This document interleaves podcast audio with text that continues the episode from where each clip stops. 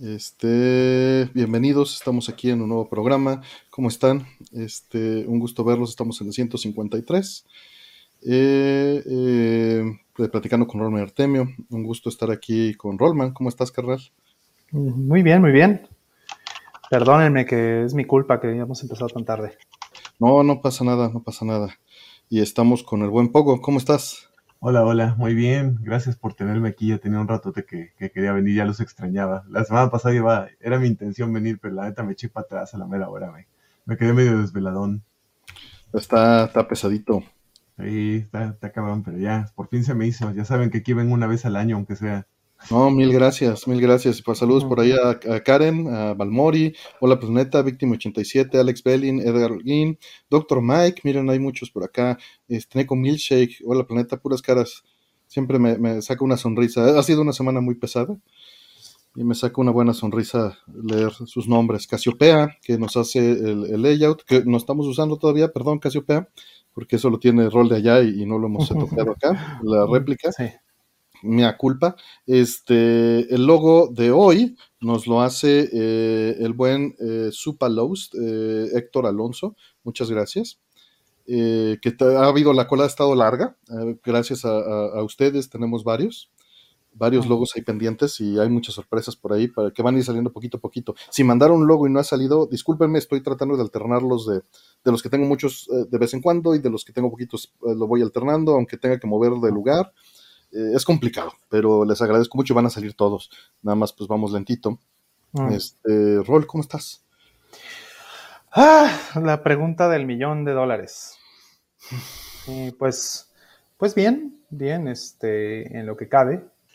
Este, me da mucho gusto también que, aquí toda la banda, ¿no? Me está diciendo que qué bueno, qué bueno que estoy de vuelta. Sí, estoy, estoy a gusto de estar de vuelta, sin duda alguna este, pues ya, eh, fue una semana increíblemente difícil, tal vez, tal vez la más difícil de mi vida, por muchas razones, ¿no? Este, mm, es algo que ya igual platicaremos tal vez en algún momento, ¿no? Porque pues, es una, es, un tema muy, muy complejo, delicado, triste, ¿no? Pero este, eh, en esta semana, bueno, ya el viernes pasado, de hecho, eh, lamentablemente perdí a mi madre. Entonces, pues, pues fue, una, una experiencia muy dura. ¿no? Este, habíamos estado batallando con temas de salud con ella desde hace algunos años. Y bueno, pues es, una noticia triste, ¿no? Pero, eh, pues bueno, la parte buena, digamos, si es que puede haber una cosa así, pues es que este, pues ya no está, ya, ya no está sufriendo, está descansando y bueno, también eh, hubo, hubo ahí algunas cosas pues buenas, hay satisfacción en cuanto a que este, pues fue una vida llena de, de, cosas increíbles, ¿no? La vida de mis padres eh, ha sido muy interesante explorarla con los años. Y em, pues también que, que en estos últimos meses, en estas últimas semanas, eh, por muy difícil que fue la situación, pudimos darle lo que ella necesitaba, lo que ella quería, lo que ella necesitaba, y, pues eso es una satisfacción enorme. Se fue con una sonrisa en la cara, y eso pues es invaluable, ¿no? Eh, ahora oficialmente pues soy huérfano, este, es, es, complicado, ¿no? Porque pues mucha gente me lo dice, soy muy joven para, para haber perdido a mis dos padres, ¿no? Pero también fueron vidas muy aceleradas y vidas muy complejas las que vivieron. Y bueno, no quiero clavarme mucho en este tema porque pues, es un tema, es una ciencia triste, ¿no? Y es un tema personal, pero pues sí quería compartirles un poquito de, por qué las cosas, sobre todo porque eh, lo mencioné también la semana antepasada, eh, recibí muchísimo apoyo de mucha gente, muchísima gente, ¿no? Y, y, eso es muy padre, se los agradezco muchísimo a todos los que estuvieron eh, al pendiente, ¿no? A todos los que están aquí en el, en el chat que, me están ahora mismo, ¿no? Diciendo eh, palabras bonitas. Eh, pues sí, sí es un, es una, una, parte dolorosa, pero, pero no estoy solo, me queda claro. ¿no? Está mi hermana, ¿no? Está mi familia, mi familia extendida, mis amigos, ¿no? Grandes amigos que también considero familia, ¿no? A ti, Artemio, por supuesto, ¿no? Sin ti hubiera sido completamente otra historia, ¿no? y bueno, sin ustedes mismos, ¿no? Sería una historia muy diferente. Entonces hay, hay cosas tristes, sí, pero también hay mucha razón para celebrar la vida de mi madre, hay muchas razones para estar contento de que, de que las cosas eh, este, salieron lo mejor posible, ¿no? En todos los escenarios que había, una cantidad inmensa de escenarios, salió uno de los más tersos, ¿no? Y otra cosa muy interesante que a ver ahorita si tengo el chance de enseñárselos, ¿sí? Este, la ley de la vida, ¿no? Unos, unos se van, otros llegan. Y bueno, pues ahora, ahora soy papagato otra vez. Ahorita les voy a enseñar. Ahorita les cuento la historia, pero este, pasando a algo más feliz, ¿no? Digamos, es, es ley de vida, ¿no? Este, empezamos un nuevo ciclo, ¿no? Empezamos una nueva, una nueva historia. Y bueno, también hay muchas cosas que quiero hacer y, y que por fortuna pues también eh, puedo honrar la vida de, mis padres con ello. Listo. Mm, de sus comentarios, este, digo, difícil leer todos, por ahí nos comenta Servando que hace unos años mm. perdió a su madre. Mm. Es una situación difícil y totalmente entiendo el sentirse huérfano. Te mando un abrazo, siempre estará contigo todo lo que te enseñó. Muchas gracias. Francisco este, Iturralde nos dice, mi más sentido peso, me rola un fuerte abrazo y gracias por tu fuerza, por tu duelo. Saludos a todos y gracias por alegrar nuestros viernes. Igual doctor Mike nos comenta que pues él perdió a su madre en 2001 y que nunca es tarde ni temprano para perder a la gente. Es, es algo que no controlamos. Sí, no hay reemplazo para esto, pero pues vamos, ahí eh, eh, eso indica también, ¿no? Lo importante que, que Sí, ay, claro. este, por ahí el pocos que me hicieron ahí sonreír lo de los gatitos y, algo que mandaba, eh, ahí están, ya sabes, están echando relajo con lo de los gatos, está entre los pésames y el relajo. Sí, sí, sí, porque también así es, la vida. Así es la vida. Sí, hay razones también para estar contentos. Este, Sin duda alguna, también hay razones, hay razones buenas, ¿no? Este, una anécdota bonita es que, bueno, ahorita estoy, como pueden ver, ¿no? Este todavía es un, un espacio temporal, este, en lo que acomodo mi oficina, finalmente ya, es, eh, es mi oficina, ¿no? Ya les había mencionado hace mucho que me iba a mudar, este, que posiblemente para el año pasado, ¿no? No se pudo dar a finales del año pasado como yo quería, pero pues ya estoy en, en, un lugar nuevo, estoy en mi casa y, este, y pues estoy adecuando todo eso, ¿no? Este, van a venir cosas padres porque voy a estar este, también arreglando eh, mucho aquí para poder hacer eh, pues más producción ¿no? y mejor producción también, por supuesto. Dice que si le pueden poner Gatius. no, a ver, es más, este, si quieres en lo que comenta aquí, este, saluda al buen Pogo. sí, este, Pogo. Traigo a, los, traigo a, los, pequeñitos, espérenme de Ahora leo los comentarios, no, no me estoy diciendo pato. ¿Cómo andas, mi estimado este, Pogo? Todo, chido, afortunadamente muy bien. Digo, primero que nada, Rol, lamento mucho tu pérdida, canijo. Este, muchas gracias, muchas gracias, amigo. Nunca sé qué decir en estos escenarios porque es ultra difícil. Es, pues es que la verdad... O sea, sí, digo, yo, yo te entiendo perfectamente. También perdí a mi papá, se, ya cumplió justo este mes, cumplió 7, 8 años. Wow. Y lo perdí. Este, afortunadamente mi mamá pues todavía está aquí, pero mm. Pero pues sí, hasta la fecha es un tema que, que me sigue pesando mucho, me sigue doliendo mucho hablar de eso. Pero al mismo tiempo también es algo que me ayudó muchísimo a cambiar para mejor, ¿no? Y a, mejorar como persona. Creo que aprendí mucho de esa experiencia por muy fuerte que fue, este, por muy, pues entre comillas, temprano, ¿no? Que me tocó vivirla tal vez, pero, pero pues sí, o sea, recuerdo mucho eso también, recuerdo mucho el apoyo de las personas y que todo el mundo me, decía cosas muy bonitas, pero en ese momento como que ninguna resonaba realmente, este, porque no, o sea, eran demasiadas cosas las que estaba pensando, entonces por eso no, nunca se me ocurre qué decirle a las personas, ¿no? Más que, la verdad es, tu pérdida y espero que muy pronto, este, pues te, hagas las paces como con la situación, ¿no? Y te sientas, este, de nuevo contigo mismo. A mí me, pesaba mucho decir pronta resignación, pero la verdad es que luego esos clichés pues tienen toda la razón metida, ¿no? Sí, claro. Sí, sí, sí. Y, y, la verdad se ha dicho, y tengo que decirlo muy claramente, estoy en paz. Estoy en paz con mi madre, porque pude darle lo que ella quería, pude darle lo que necesitaba, y, y pues se fue tranquila. ¿no? Tuvo un poquito de dolor al final que ah, me hubiera gustado podérselo ahorrar, ¿no? Pero pues, no, tienes control sobre la situación, eso.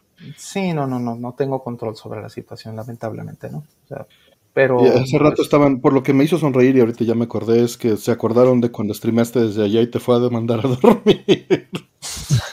Sí, sí, sí, me fue a regañar, me fue a regañar, sí, lo estaba recordando justamente. Sí. me digo, por, eso, por, eso, sonreí cuando estábamos leyendo el chat. Tenía, tenía 20 años que no me regañaba mi madre, pero pues sí, llegó y pues esa fue la última vez que me regañó, justamente. Esa fue la última vez en, su vida que, me regañó. y está grabado, está grabado. Y está grabado, además. Entonces, este, pues sí, sí, es algo que, que muchas gracias a todos. Se los debo a ustedes ese regaño, ese último regaño de mi madre. saludos a los que van entrando, Dante, Mike, Qué buena eh, Ruby Weapon, saludos. Y pues Gerardo Cruz mandó unos mensajes un, poco fuertes, ¿no? Este, nos puso que este Rollman, Artemio, quiero agradecerles, gracias a ustedes no he hecho algo que no estaba bien. Eh, los amo y lo siento, lo siento, este, pues pensó en, pues, lo impensable, pero pues lo que le comento es que lo bueno es que no, lo hizo y estamos mm. aquí y muchas gracias por, haber seguido mm. aquí. El, valor es, tiene, tiene mucho valor haberlo hecho y gracias por compartirlo con nosotros. Este, te deseamos lo mejor y estamos contigo, Gerardo. Gracias. Sí, eh, al final es una cuestión de, y, lo he pensado mucho, es algo que he platicado con Artemio, tenemos que eh, ser más conscientes ¿no? de, las redes de apoyo que podemos tener como amigos. ¿no? Desgraciadamente las redes sociales este, pues nos han separado mucho, nos han polarizado mucho la política, todas estas cosas feas que han estado pasando en los últimos años, nos han polarizado mucho y nos han dividido mucho como, como comunidad, como país, como planeta, ¿no? Pero eh, pues no, yo creo que eso está muy mal. Yo creo que tenemos que pensar en, en que pues todos dependemos de todos y que todos estamos en el mismo barco. Hace, hace poco, en la semana pasada en el stream, alguien también hizo un comentario, eh, no, similar, pero eh, en una línea, y, algo que hay que pensar y que podemos recordar es que todo esto que está a nuestro alrededor es un teatro, lo inventamos nosotros. Nosotros generamos todo el drama que hay alrededor. Es, o sea, por, por muy real que se siente y es completamente real, quiten eso y estás flotando en el universo y estás vivo y, está la demás gente y podemos empatizar y podemos apoyarnos y, quitarnos ese velo de, los pesos sociales, ¿no? y, vale la pena a veces hacerlo para ver otra cara de la moneda y luego volverte a poner la máscara y regresar al teatro que hacemos diario, pero sabiendo que lo es, ¿no? Sabiendo que tiene un valor y sabiendo que mucha gente ni siquiera se puede dar cuenta de que, de que es un, juego meta que metemos encima de la vida, ¿no? Para entretenernos pero lo es. Por mucho que tal vez nunca queramos quitarnos esa máscara y el valor es, eh, somos entes sociales. Eh, entonces, eh, el, peso social de las cosas pues siempre está ahí, pero, pero hay más que eso. Y pues estamos aquí para apoyarnos, o sea, nos podemos ayudar, nos podemos apoyar y no perdemos nada por hacerlo. Sí, totalmente de acuerdo. Digo, al final de cuentas todos somos humanos, ¿no? Todos vivimos las mismas bueno, experiencias muy similares, ¿no? Digo, aunque al final cada quien la resuelva de manera distinta, pero pues todos pasamos por el mismo ciclo, todos pasamos por lo mismo, entonces, este, justo como... Sí, a todos nos pega distinto, ¿no? O sea, puede ser una experiencia muy fuerte o una no tan fuerte y pegarnos de la misma manera relativa a cada quien.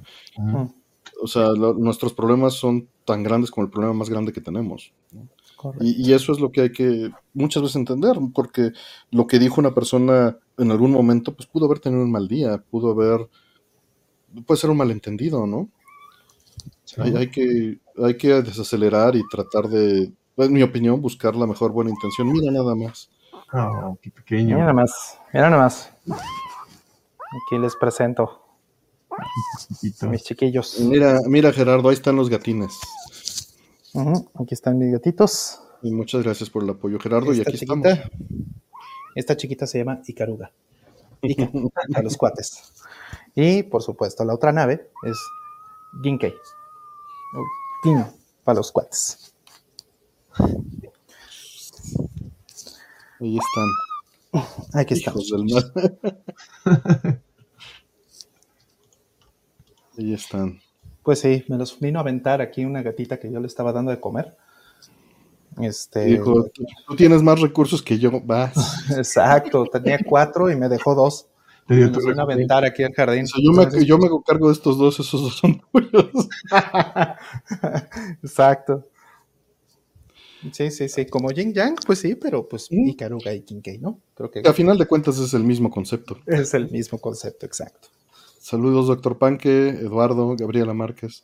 ¿Cómo están? Sí. Eh, dice, me gustaría experimentar y socializar en persona, me es más difícil. Disfruto mis días de mi vida, pero solo. Sin papá, solo es mi hermano y nada más. Pues cada quien. O sea, cada quien decide qué nivel. Este, pero, pero somos sociales. O sea, estamos aquí, ¿no? O sea, es- estamos aquí por socializar. Todos, todos los que estamos aquí estamos por eso. ¿no? este, en un nivel o en otro. Y eso pues tiene valor, ¿no? Tiene valor porque gracias a ustedes tenemos esta comunidad que, que pues se antoja imposible, ¿no? Y se antoja este, pues privilegiada. Les agradecemos mucho. Gatitos bebés, ahí andan. Sí, sí, sí, ya están, ya están pero unos duchísimos los gatitos bebés. Tienen como seis semanas más o menos. Y apenas empezaron este, a comer blando, ¿no? Para que vean el tamañito y el- la edad que tienen. Están muy chiquillos. Sí, pero bueno. pequeños. Hubo que salvarlos ahí de la intemperie y de los de los elementos. Gracias, Javier. Un abrazo. Esperamos regrese la Cat Cam, dicen. Ahorita no, creo que se queden, o sea, solo después de comer han de dormir esos. Exacto, sí, ahorita ya comieron. Estaban comiendo ahorita al inicio y este y pues terminando ya ahorita nada más van a dar un par de vueltas, se van a pelear, se van a, a morder y se van a se van a corretear por toda la cocina y este y ahorita ya les doy los, los pongo a dormir. Sí, claro. Eh, que, que dejen de estar fregando. Eso. Listo. Y pues, ¿qué más nos cuentas, Poco? Perdón, te interrumpimos. No, no, no, no se preocupen. Este, pues nada, todo chido, ya más relax. este, te andaba mencionando justo por el chat la semana pasada y esta, este, nació mi bebé hace un, mi nuevo bebé, Felicidades. mi segunda, gracias, Mm, Muchas felicidades. gracias Raúl. Este, justo hace un mes y una semana, entonces, pues ya saben, andándonos, este, o más bien agarrando la onda, ¿no? De ahora cómo son la nueva vida. ritmo nuevo, vida nueva. ya se había olvidado esas desveladas sabrosas de estarte parando cada dos horas. Este, que ya, ya le volví a agarrar el cariño. Ya me salió otra, otra ruguita aquí abajo del ojo. Este, sí, cabrón, y, pues nada, recuperándonos de eso. Este, también le comentaba a Artemio que pues estuvo un poquito difícil estas semanas porque a mi pareja tuvo un problema con su vesícula. Entonces, eh, aparte de la cesárea y de, de nuestro bebé que nació, me tuvieron que quitar la vesícula también hace una semana ya, bueno, casi una semana y unos días. Entonces, pues estuvo, estuvo bastante pesado y estresante estas semanas porque pues, mucha chamba eh, recayó en mí, pero afortunadamente las dos están bien, bueno, todos estamos bien. Y Eso, eso es lo más importante. eso es lo importante, sí, ya el cansancio se quita durmiendo un ratito. Pero este, pues, estamos bien y ya se está recuperando, ya se está reintegrando y justo hoy ya comenzamos a agarrar el ritmo otra vez, entonces eso me entusiasma. Ah, qué bueno que ya les comento que este, ah, pues aquí está un, una- un super chat, este, que nos dice Bardock. Dice, saludos, soy el chico que les pidió una foto a ti y a Lex hoy, el de la playera de Punk. Un gusto encontrarlos, mis pésame rol y fuerte abrazo. Estábamos en el Metrobús y nos lo encontramos allá afuera de la parada. El, el buen Lex. Tuvo, tuvo curioso, Justo andábamos platicando que, que qué bueno que no somos celebridades y nadie nos reconoce en la calle. Y Lex me dice, a mí nadie me reconoce. Y estaba diciéndome eso y le dice, ¿eres Lex? así, así. No podía haber sido mejor planeado. Este. Y le digo, ¿ya ves, güey? ¿Ya ves? Ya ves, influencer, ya ves. ¿Ya ves, Lex? Eh, entonces, pues un, un saludo, Bardock. Justo estábamos ahí en el Metrobús. Eh, Estaba yo con el buen Lex. Este, así pasó, dice Lex. Pues sí, qué bueno que ya llegaste, Lex. Qué chido. Justamente. Este, y eh, también nos comenta eh, por acá Eh, un abrazo, eh, Rol, mucha fuerza, siempre es un placer verlos de nuevo.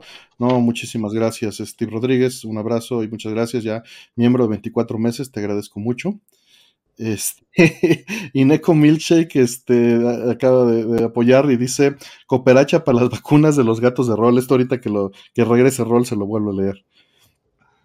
Este, no conocen influencers, nada más Lex, nada más Lex, este Itza. Yo no. Eh, este, ¿qué has jugado, mi buen Pogo? Ahorita abrimos preguntas. Nada más que regrese rol y, abro las preguntas. Tengo, compré un montón de cosas y las he estado como picoteando en mis ratos del baño prácticamente. Este, o sea, puro, puro Switch. Eh, sí, puro Switch y compré el Pizza Tower porque me mm. gustó mucho el concepto y soy muy fan de Wario, ya lo habíamos platicado y pues se, me hace muy Wario Land, ¿no? Sí, eh, escuchen si les interesa el Vida entre Bits, fue de los primeros ahí con Pogo. Sí, justo, hablamos sobre Wario, WarioWare. Entonces. Y cuando todavía explorábamos el formato. Estuvo bien chido ese show. Este, Estuvo padre. Y pues nada, Pizza Tower se, ve increíble. Este, y lo estoy agarrando la onda. Tiene, tiene cosas muy interesantes como sucesor espiritual de, de Wario Land.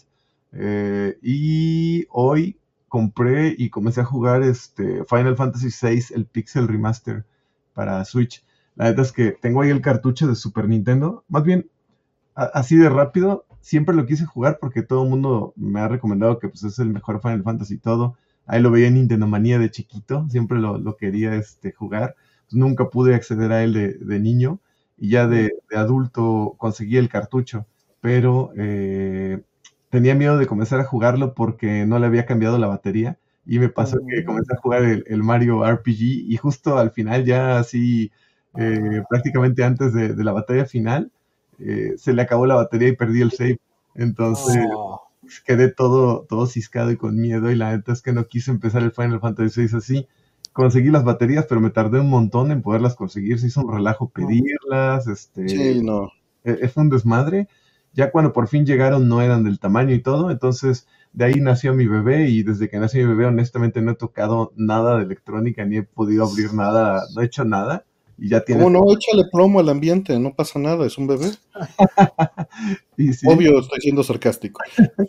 este, y, y pues apenas ahorita se me hizo, dije, bueno, ya, o sea, sí lo he jugado Final Fantasy VI poco, pero nunca lo he terminado y espero que esta vez ya se me haga en, en la actividad de Nintendo Switch y la verdad es que el Pixel Remaster no está tan mal como lo esperaba. Este, la verdad no, se ve bastante bien, digo, tiene ahí como unos efectos muy modernos y todo, ¿no? Este, muy a la onda de lo que está haciendo ahorita Square, pero pues está, chido, tiene ahí también obviamente mejoras de, de accesibilidad para que sea mucho más este, atractivo para los nuevos usuarios. puedes por ahí desactivar este, los encuentros, eh, puedes ahí como que subirte tus stats, ¿no? Nomás así de, de huevos. y está... Vale. O sea, te digo, no voy a usar muchas de esas cosas, pero pues, entiendo por qué están ahí, ¿no? Y, y lo que sí se agradece son cosas de, de, mejoras de la calidad de vida del juego, ¿no? De cosas que, eran muy tediosas que ahora ya no lo son. Este, está chido. Entonces, pues ojalá ahí se me haga, voy entusiasmado ya, ya voy ahí, ya le eché como hora y media hace ratito. Este, por ahí me, corrigió Gerardo y una gran disculpa. Este, que no es Gerardo Cross, me fui por el Chrono Cross, Gerardo Cross. Sobre leer estoy bien cansado, perdón. Aguanto, no hay bronca. Hago, hice lo que normalmente no hago, me tomé este, tomé cafeína y azúcar antes de empezar el programa. Hace muchos meses que no hacía esas cosas, pero me reactivó. Lex y yo pues, nos vimos, como dijimos, y pues cuando nos vimos, los dos sentados en la sala, ¿qué hacemos? Vamos por cafeína y azúcar porque si no, no vamos a hacer ni madres. Estamos bien madreados, ¿no? ¿Qué, qué hicieron? que hacer otras cosas. ¿Mm? ¿Hicieron algún stream? ¿Grabaron algo? Este, no, no, no, nada de eso. De hecho, hubiera estado bien porque Lex quería on deadline y todo, pero no, fue puro trabajo y vimos a una tercera persona para hacer otras cosas que, que estaban ah. pendientes. Entonces, este, no, no hicimos nada. Bueno, depende del concepto de diversión de cada quien. Este, reparamos, estábamos tratando de reparar un PC Engine este, Super CD-ROM 2, calibrar el láser, pero eso es un ejercicio de masoquismo. Este, calibrar el láser, sí, eso sí es un ejercicio. Sí, es, horrible, no logramos nada, no logramos nada. Eh, pero bueno, ya se quedará para después. No, yo creo que ya se me está bajando el Sugar Rush, este, Shake, pero sí aguantamos. Cero bronca. Entonces, bueno, Gerardo, este, una disculpa por leer mal tu nombre, es Gerardo Cos. Y sí, ojalá un día de estos coincidamos y podamos platicar. Hmm. Este, pues bien, vamos a abrir las preguntas, ¿no? ¿De qué les late un lotecito de ocho preguntas de 19, ¿va? Dale, dale, dale. Vamos a dejarlo así, para que sea un sorteo ahí, este, casi, un poquito más de 2 a 1, ¿no? Bueno, menos de 2 a 1. Entonces, ya están abiertas las preguntas, para que lo lancen, ya saben, pongan hashtag pregunta. Y Alex nos puso uno ahí, este, metió mano negra porque puso su pregunta de, de miembro, entonces esa va a pasar. Eh, Sí, sí, sí, doctor Pon, que era justo lo que tenía apuntado en mi lista. Ahorita que estaba copiando el, mensaje del buen este doctor, del buen Alex Bellin a mi lista de pendientes, eh, hubo una donación de Neko Milkshake que dice cooperacha para las vacunas de los gatos de rol. Ándale. sí, sí, todavía, todavía, todavía faltan unos días. Yo creo que ya los llevo este fin de semana al veterinario para ya que que les den, les hagan todo el alineación y balanceo. Su starter pack. Ya, su starter pack. Sí, su starter pack. Exacto, sí.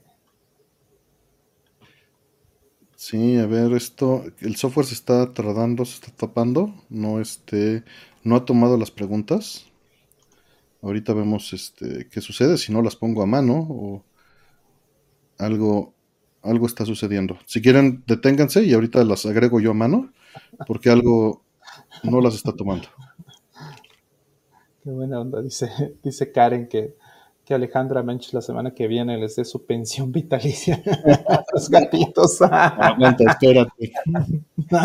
No, no, organices, Karen, por favor. Sí, no, a ver, dejen, voy metiendo las preguntas que metieron en orden para que no, no haya este algún cómic incidental. Algo, si no, ahorita reinicio el software para, para que no haya broncas. Denme un segundito. Eh, mientras la de Alex Belling dice, ¿cuáles consideran que son las diferencias clave? Déjenla, la pongo y la, la, este, la pongo de una vez para que quede con el timecode. Dice, ¿cuáles son las diferencias clave que, entre Street Fighter y The King of Fighters en series? Entonces, mientras contestas ese rol, voy a, a meter las demás a mano, porque esto algo le pasó. Bueno, principalmente el asunto de, King of Fighters era pues que es 3 contra 3. Principalmente, ¿no? Creo que esa es la, diferencia más obvia. Eh, esta modalidad, ¿no? De, hacer este, peleas por equipos, en lugar de que sean rounds con los mismos personajes, eh, no se van eliminando y, y, bueno, pues el primero que, que, mate a los tres del otro es el que gana, ¿no? Este, eso es, yo creo que lo, tal vez la diferencia eh, fundamental, ¿no? más importante. Pero en el sistema de juego, eh, pues Street Fighter siempre trató de ser muy conservador con los cambios. ¿no? no quiere decir con esto que no innovaban, por supuesto que innovaban en cada entrega de, Street Fighter 2 en particular, pues, o en Street Fighter 3, pero eh, King of Fighters lo hacía cada año diferente ellos estaban inventando eh, mecánicas todo el tiempo. O sea, por ejemplo, SNK eh, inventó la mecánica del, eh, del movimiento de desesperación, ¿no? O el super, ¿no? Lo que conocemos ahorita como el critical, o el super, o el ultra, o lo que sea. Este, el, quinto en, el, verbo de, en el lingo de King of Fighters, eso lo inventó SNK, lo inventó en Art of Fighting. Y eh, pues todas las mecánicas que fueron inventando en sus diferentes juegos de pelea, en Fatal Fury, en, todos, ¿no? En este, World Heroes, en, todas esas cosas, en este, Fighters History, etc. Eh, todo eso lo fueron virtiendo y lo fueron expandiendo en, King of Fighters. fue una, una, saga que cada año entregaba una mecánica fundamental diferente. Que si las esquivadas, que si las rodadas, que si este, los counters con, con, este, con reversals y con, este, y, con eh, parries y rolls y cuanta cosa, todo eso eh, lo fue, las gemas, eh, todo eso lo fue inventando y lo fue integrando al, al sistema este, SNK en King of Fighters. A mí me llama mucho la atención cómo es que, este, a pesar, ¿no? De que eh, Capcom, pues sí, innovó y todo eso, pues sí se siente una diferencia muy grande, por ejemplo, en Capcom versus SNK, particularmente en el 2, porque tú escoges, pues, qué estilo quieres, en qué mecánica, ¿no? Que si la CAP o SNK, ¿no? y, son diferentes sistemas de, barras, de super y de este, poderes. Y, es muy interesante cómo las de SNK son tan, tan distintas a las, a las de Capcom que se sienten bastante incrementales. Entonces, eh, pues creo que esa tal vez sería desde mi punto de vista la, la diferencia más, más relevante de, todas, ¿no? La más aparente, que bueno, esa es la otra, la de, equipos, pero esta sí es tal vez de fondo la más importante, que se dieron a la tarea de, crear muchísimas de las eh, mecánicas que se usan hoy. Eh, ¿Alguna preferencia, Pogo, Roll? Ah. ¿Con King of Fighters y, Street? ¿Dices? No, bueno, pues yo, yo personalmente siempre preferí Street Fighter, pero este, y pues sí, nunca aprendí a jugar también eh, King of Fighters como juego Street Fighter, pero pues sí, sí, también, eh, particularmente los impares, 95, 97 y 99 de, King of Fighters para mí son fantásticos. Me gusta yo, estoy con rol también, la neta, a mí me late más Street Fighter. Digo, tampoco soy como, la neta no soy bueno en, los juegos de pelea, me, me, me agradan y me llaman mucho la atención, pero nunca he sido bueno porque no tengo como la paciencia para aprender las técnicas y para, para poder, para bailar con el oponente, ¿no? Que, es lo que hay que hacer ah, Es una danza, sin duda. Y la verdad, y, siempre me ganaban todo el mundo mis cuates y todo hasta la fecha, pero este, igual me atrae mucho, pues las dos sagas tienen lo suyo. A mí me gusta más Street Fighter porque pues, los personajes me laten un buen y, y aparte, este, pues ah, está como muy unido, ¿no? Al universo de Final Fight y a mí me gusta mucho ese universo. Ah. Entonces está, se me hace como muy interesante los personajes. Pero del otro lado de King of Fighters también tiene cosas bien, bien chidas y bien, este, locas. Tengo buenas memorias con él. Creo que lo jugué incluso más King of Fighters que Street Fighter en arcades, porque ah. mis cuates de la prepa, este, jugaban mucho eso. Ellos eran, sí eran muy vaguillos, la neta. Entonces, yo iba a la prepa en la tarde y antes de ir a la prepa, que entrábamos creo que a las dos, quedábamos de vernos a la una en las maquinitas de ahí de la vuelta. Entonces siempre llegaba y estaban echando Street Fighter, digo, este, King of Fighter era 2000, la 2000 la que estaban jugando.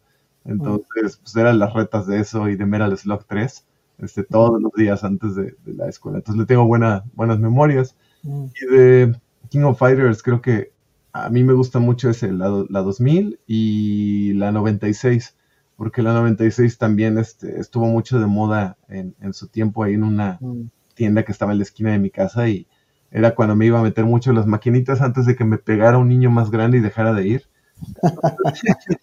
Entonces, este, estaba chido, a mí me gustaba mucho, me, me atraía muchísimo como el, la calidad, ¿no? Gráfica, los efectos de sonido, se sentía ultra maduro todo ese ambiente comparado con que yo venía pues de una escuela de jugar Super Nintendo, ¿no? Con los amiguitos y todo. Entonces así como que, que me sentía el maloso de ir ahí hasta que, pues hasta que pasó eso, ¿no? Me pegaron y pues fue como, el, el, ah, literalmente fue un golpe de realidad.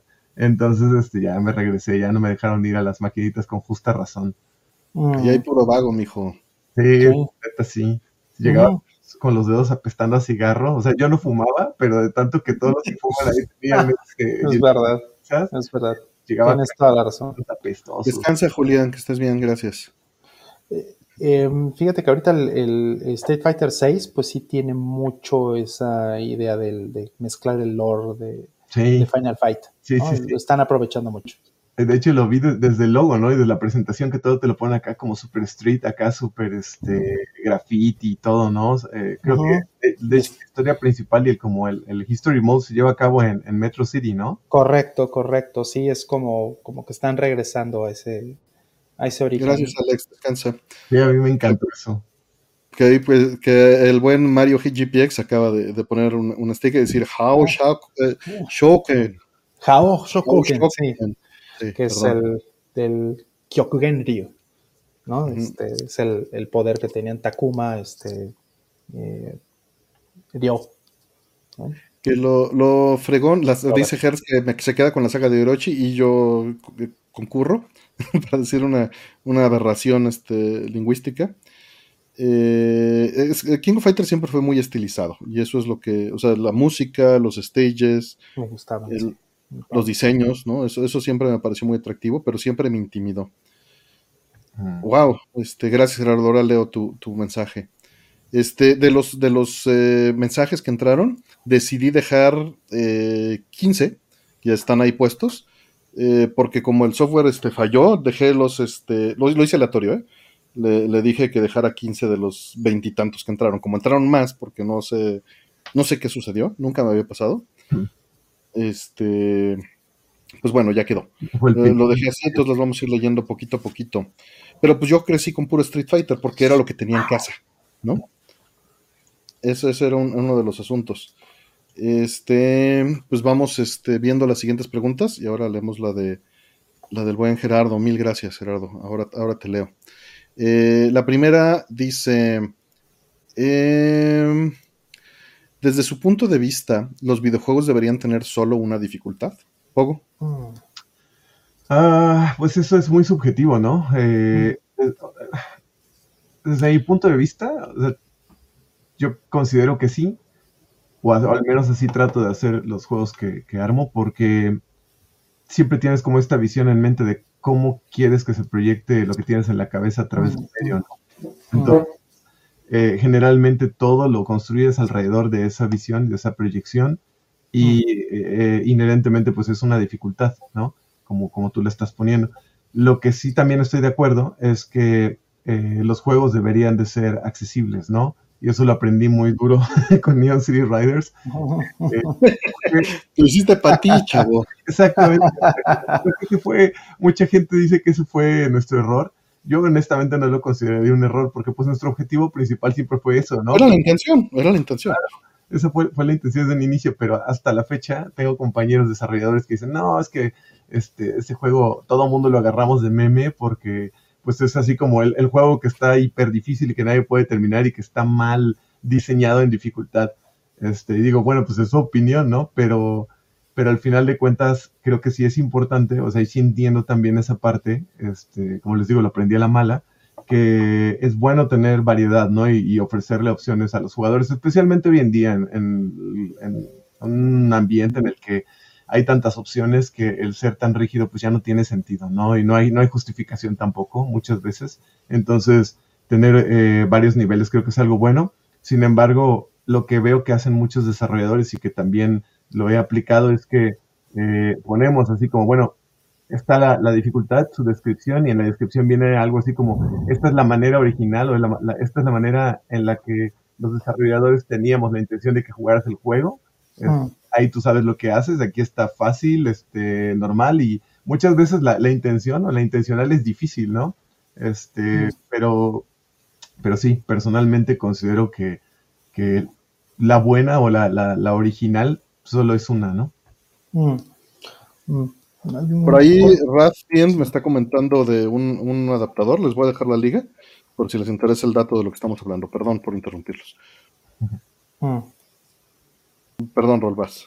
Mm, bueno, eh, igual, fíjate, eh, sí creo que, es importante tener como esa, este, pues a lo mejor esa experiencia curada recomendada, ¿no? Tú como desarrollador dices, bueno. Porque si no es como diseñar cinco juegos, ¿no? Exacto. Por un lado, sí, pero por el otro también creo que es importante, bueno, eh, esto es un poco eh, incidental o, tangencial a la parte de la, dificultad, ¿no? Pero me gusta mucho que hay juegos que te permiten eh, expresión, cierto grado de expresión como jugador, ¿no? Mm.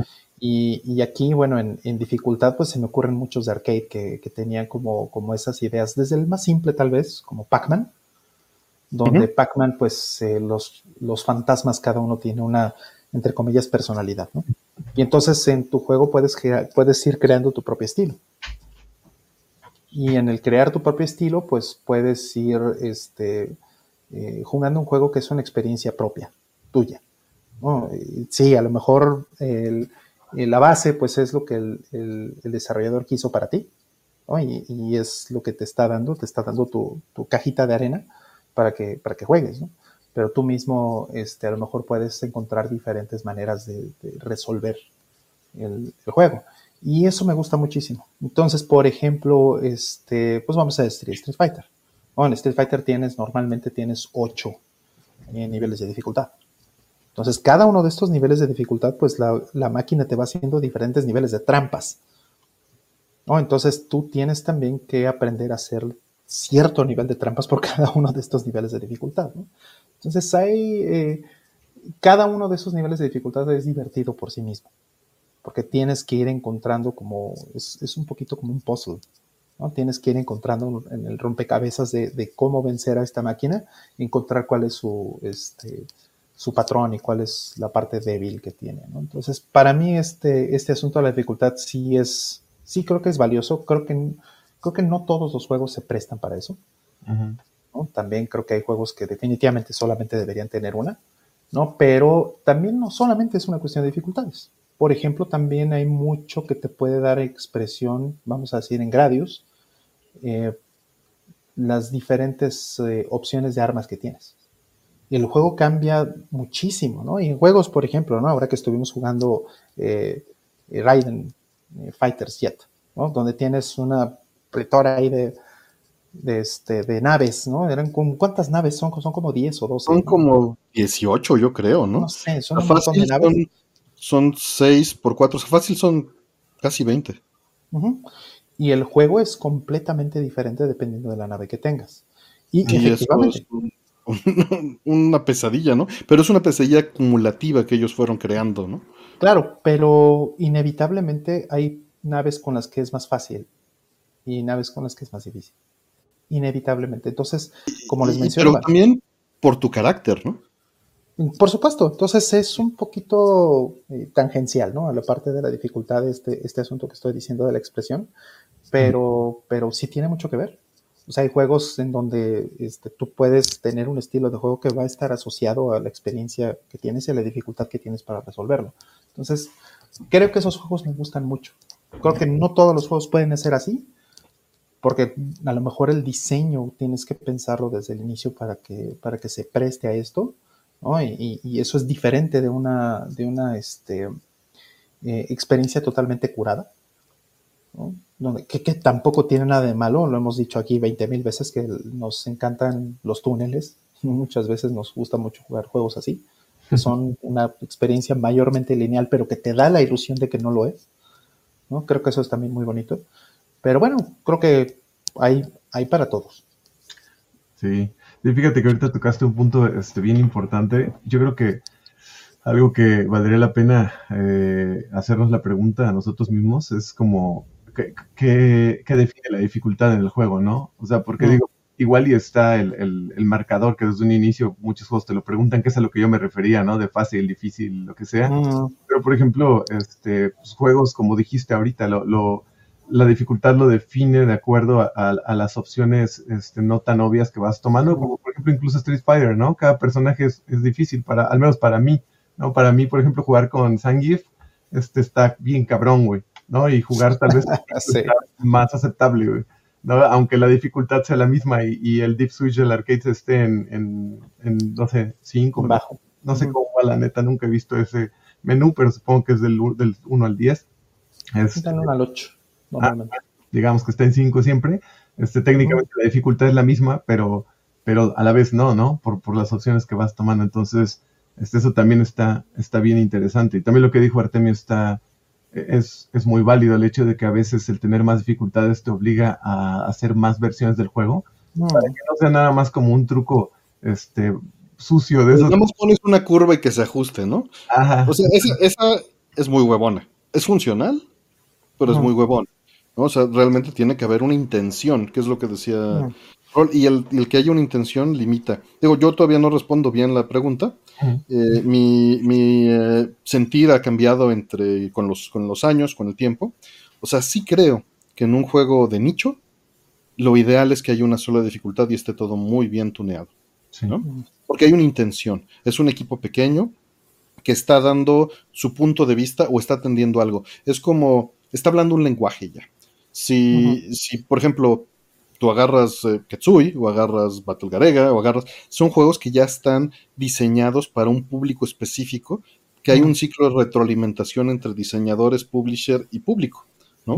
Y ha habido una evolución de años. Obviamente eso se convierte eh, eh, como en el cine. En el cine, si tú de repente haces cine que forzosamente tengas que entender el lenguaje cinematográfico para entenderlo, excluyes a una gran mm. parte de la población, pero mm. te da una expresividad mucho más alta, si lo entiendes. Lo mismo pasa con los cafés, con las tornamesas, con las supergons, con este, los monitores, con todo. o sea, hay un, hay un grado de especialización en las cosas en donde tienes que poner la línea. Y si tú estás creando algo, eh, pues creo yo que, que te tienes que ubicarte en algún lugar.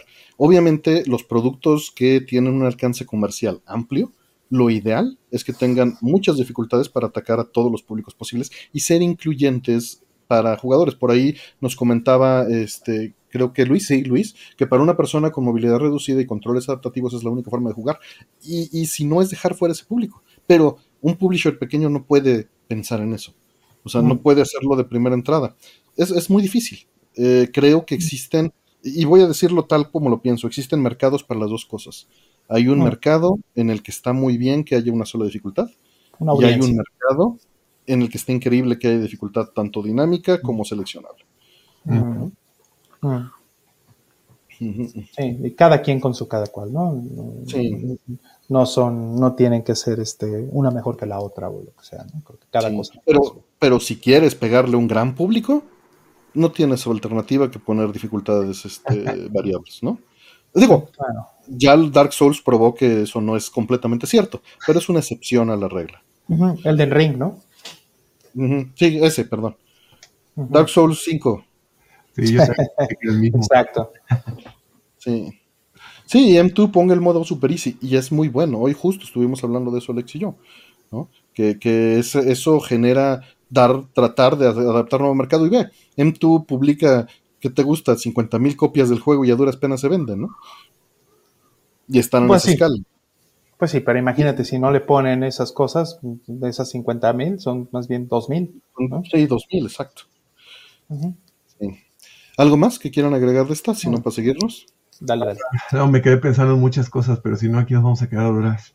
Pues si quieres opinar algo, dale.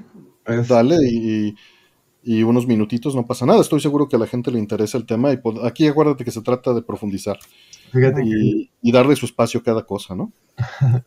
sí, fíjate que ahorita que lo estabas diciendo estaba pensando qué tan, este, es que se me fue ahorita la idea. Bueno, eran varias ideas las que estaba, las que tenía en la Entiendo, te rompí los castillos. No, no te preocupes. Este, pero bueno, otra cosa que, iba a mencionar es que es, cierto, o sea, eh, lo que mencionas también de mientras más dificultades tengas, pues obviamente, bueno, obviamente, se supone que en teoría estás abriendo tu, tu, espacio de, consumidores, pero no necesariamente, ¿no? Porque... Porque eh, llegas tú o llega Lex y ve que dice Easy y no lo va a poner. Exacto, también lo cierra. Tiene que ir a buscar Crazy, ¿no? Como hizo hace rato. Se va a la dificultad y le pone Crazy el cabrón. Por, mm. orgullo, ¿no? Sí, Lex, por orgullo. es un pedo realmente el, definir las dificultades. Digo, si no lo haces de la manera huevona que decíamos hace rato, está cabrón el tomar como esos elementos de diseño de tu juego que pueden realmente marcar una diferencia y crear una intención para cada una de estas dificultades. Porque, por ejemplo, estaba recordando el, último proyecto en el que trabajé de game design, que fue el Dungeons of Either, salió este, este mismo año. Eh, la, ya habíamos terminado el juego y justo el, el, publisher, este socio mayoritario, fue de, oigan, y que ahora con las dificultades tiene que tener, tiene que tener, o sea, como requerimiento, tiene que tener dificultades, porque pues vamos a apuntar a un público más grande y pues no toda la banda va a poder jugar este juego. Yo estaba, en ese caso yo estaba de acuerdo, porque el género del juego es, es está cabrón de, explicarlo, pero básicamente es como un juego de estrategia por turnos en el cual necesitas estar tirando dados y agarrando dados, robando dados, para irselos acomodando a tus stats, e ir seleccionando diferentes habilidades de acuerdo a lo que va a hacer tu, oponente, ¿no? Y se trata de, tumbarle tres este, vidas y el que te tumbe tres vidas. Y así son todos los combates. Y al mismo tiempo es un este, eh, Dungeon Explorer en el cual tienes que ir moviéndote de casilla en casilla para ir haciendo unas mini quests, ¿no? En, cada uno. Entonces, pues honestamente no es un género tan, tan accesible, ¿no? Para la gran mayoría de la banda. Digo, lo hicimos en, testing y demás y nos dimos cuenta de que para muchos era abrumador el, entrarle a algo así. Entonces, pues sí, sí estaba totalmente de acuerdo en, esta parte de las dificultades, pero no quería que fuera la, el, modo de dificultad huevona este de, ah, pues fácil, tienes más vida, Este, difícil, pues tus enemigos te pegan duro, ¿no? O sea, eso era lo que no queríamos hacer. Entonces, Fácil, solo los cinemas. de hecho, un, modo que, se llama, este, le sugerí que se creara, que se llamara eh, Story Mode o algo así, en el cual prácticamente nada más como para ver la historia, ¿no? Y pues las... Mucha gente a veces eso es lo que quiere, ¿eh?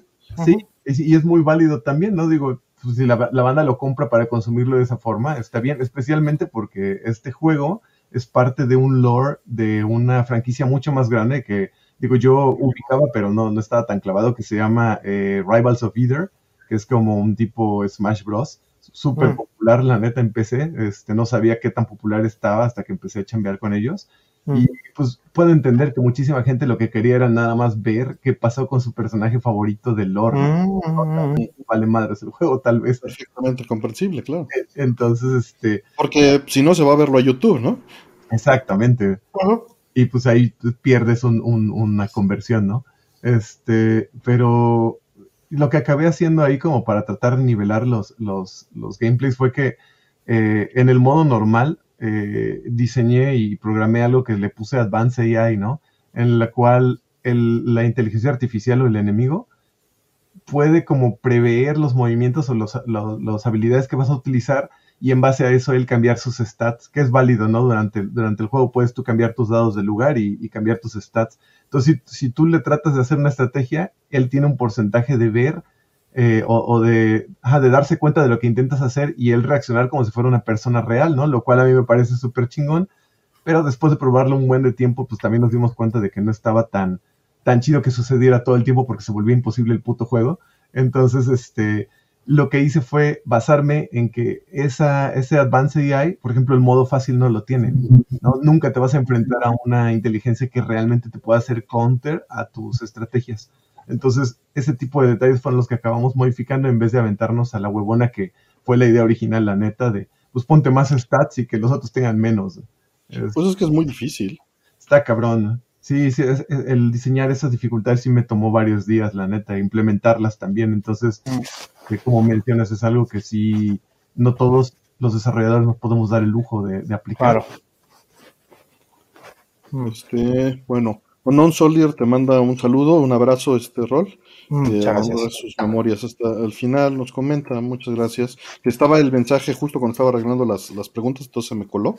Disculpa y gracias si ahorita que revisé ya este, están. Y pues bueno, ahora sí vámonos por la siguiente. Eh, sí, el problema de lag en las teles es un asunto también, por supuesto. Ah. Eh, Gerardo Cos dice, eh, la próxima vez que hagan un evento será la última, será la última vez. Estuvieron muy muy cerca de mi casa y veo que de manera inconsciente no fui. No sé si comprendes esta parte. Sí, sí entiendo. Este mensaje es solo para ti, Arte. Me gustaría que me buscaras. Estoy en Facebook. Ok, Gerardo, este, te busco con, con este nombre. Este, y gracias. Muchas gracias por el apoyo. Apenas lo, lo leí y lo agrego. Gracias. Eh, vamos por la siguiente. Eh, nos dice aleatoria, ¿qué es la Sharp X6800Z? Lo que quiso decir es 68000Z. Lo iba a leer, lo iba a autocorregir, pero este es, es en teoría un emulador con un lanzamiento nuevo de la X68000. Diseñaron un teclado, este, hicieron una carcasita nueva de estas de plástico. Eso, es una consola mini. Con X, o sea, es el concepto de consola mini metido en X68000 y lanzándolo. Creo que ya está en las versiones release, no estoy muy enterado, pero antes estuvieron lanzando las versiones para release. El buen Inubase tenía una, no sé si ande por allá en el chat. Este, y, hasta donde tengo entendido, hicieron una extensión a Chorrensha.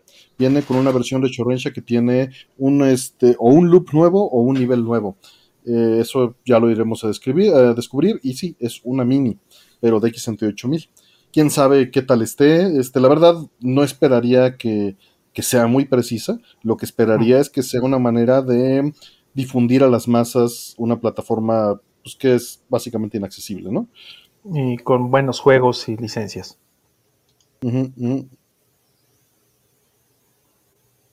Entonces, pues eso es, ¿no? Mm, sí. Eso es.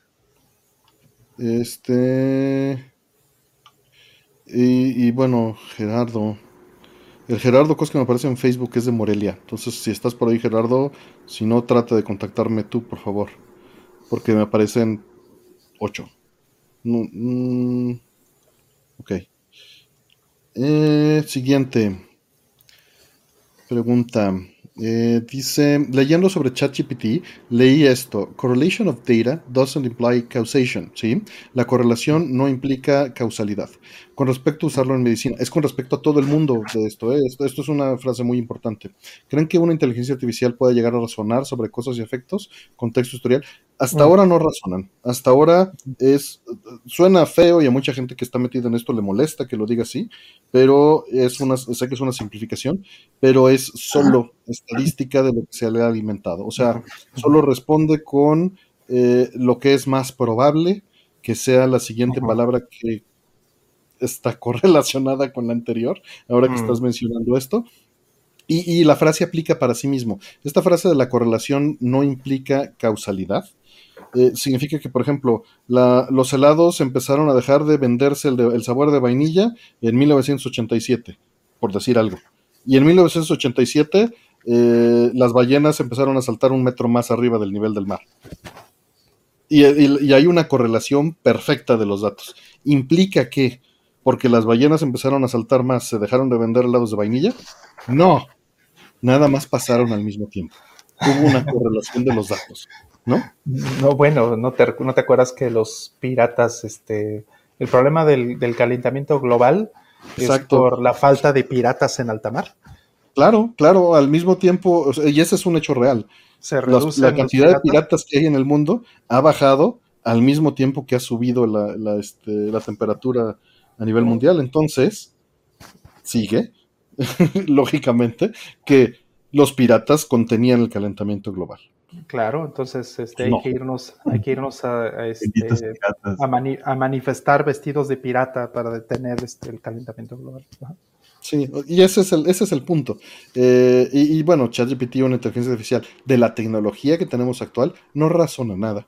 Solo correlaciona datos estadísticos con base en la información que se le alimentó. Es mm. decir, te va a contestar lo que dicen la mayoría de papers textualmente. O si vas a una parte médica, eh, lo que dice la mayoría de gente en foros en Internet de los datos que le hayan alimentado. Si los datos son correctos, te va a decir estadísticamente lo que está eh, relacionado más directamente a ese dato, ¿no? Claro. Son eh, perico estocástico. Exactamente, esa es de las mejores formas de decirlo. Eh, entonces, no. Me llamo Guybrush y quiero ser pirata. Exacto. Debería de haber. lo que sigue en la lógica es que gracias a que a que salió un nuevo juego de Monkey Island, el calentamiento global va a desacelerarse. Correcto. El cassette de audio de Holy Grail, sí. Hay muchos piratas en internet. No esos piratas, de, de los otros. Los piratas de Altamar. Los de Altamar. Los que hablan ar, ar. Sí. Buenas noches, saludos, este, Aranzo CoTH. Mm. Vamos por la siguiente, que nos preguntan, eh, eh, los te quiero mucho, aunque no siempre estoy, no, no nos hagan falta. ¿Qué cenaron? Muchas gracias. Yo me cené unas flautas surtidas de, este, de Casa de Toño. Buenísimas, con una salsita de aguacate. Sí, sí, sí. Las surtidas es una de papa, otra de pollo y otra de carne. Y vienen con su quesito, este, su cremita, su lechuguita, Y como ya dije, también su, su salsita de aguacate. Ah, y un flan de la abuela. No lo podía dejar pasar. Un flancito de la abuela. Yo le traigo muchas ganas a ese pinche flan desde la vez que, escuché el, show en el que estuvo Puni y Renzo, que, el, que Renzo se pidió este, el pozole a las 3 de la mañana. Er, eran también como las 3 de la mañana cuando yo lo iba oyendo porque venía en el camión de regreso. Este, y yo tenía una pinche hambre porque ya saben que es hora de madrugada si te quedas despierto. Mm, claro. Y ustedes hablando acá de comida deliciosa y todo, y dije, ah, su madre, quiero probar ese flan porque hablan muy chido de él. Entonces, a ver si un día se me hace. Sí, es, un flan de cajeta. Sí, es un flan de cajeta. ¿Es un flan de cajeta? Sí, sí. flan de cajeta. Órale. Es el sabor cajeta, pues. Oh, ya, ya. Órale, no. Sí, o sea, es un flancito como napolitano, pero le ponen. Yo, solo ubico el del napolitano, no, nunca había visto. Dulce de leche para los que nos siguen desde Argentina.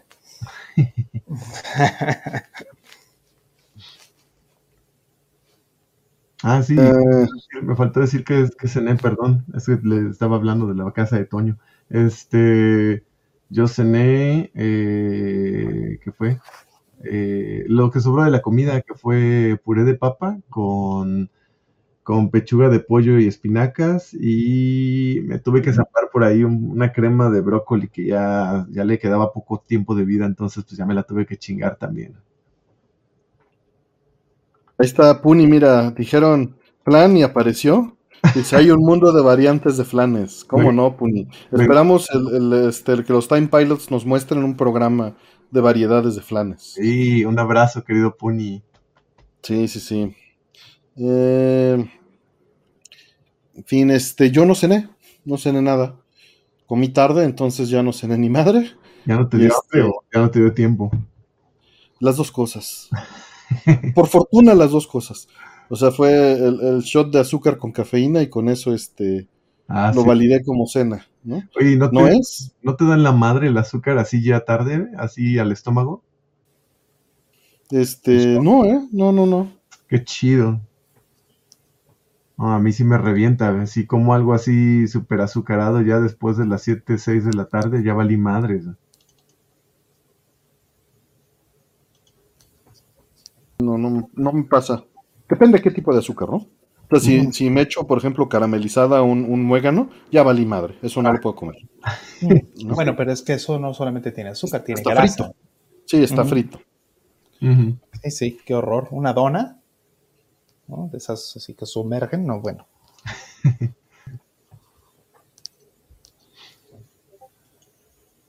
Este, pues bueno, ahí está, muchas gracias. Vamos con la siguiente. Eh, Dice, buenas, ¿alguna vez quisieron medir la suciedad en general?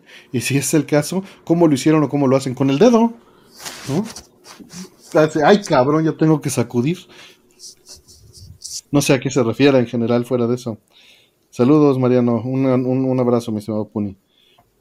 ¿Ustedes? No, no, no, no hay mucho más que pueda decir de esto. Todo va a estar sucio siempre. Somos, nosotros somos agentes de producción de suciedad. Sí. si, si no han escuchado, el polvo es tu piel tirada, tu cabello. Mucho del polvo sí es. Tu piel y la de otros, ¿no? Exacto. y la de tus amigos que invitas a tu casa. Ándale. Sí. Sí, este, yo lo que hago en, en todos los lugares donde he vivido es que sello muy bien las ventanas y las puertas.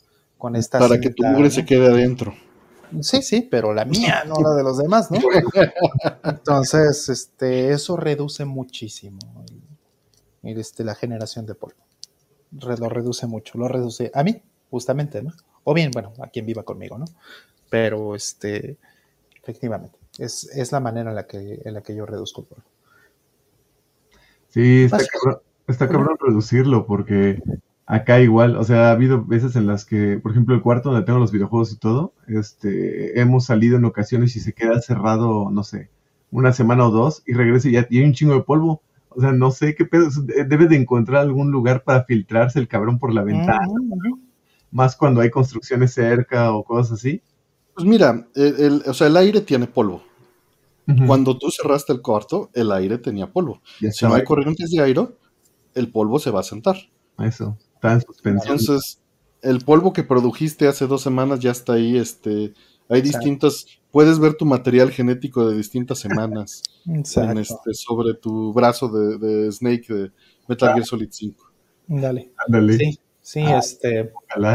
Pon, pon un flujo laminar así en las entradas para que, caiga, ¿no? Este, el aire y, se lleve todo eso, ¿no? Pero bueno, sellar, por ejemplo, es, es una muy buena opción esta cintita. Pero a mí sí me gusta abrir ventanas, entonces. Sí, a mí Pues también. les pones un, les pones un mosquiterito, un filtrito o algo, pues sí.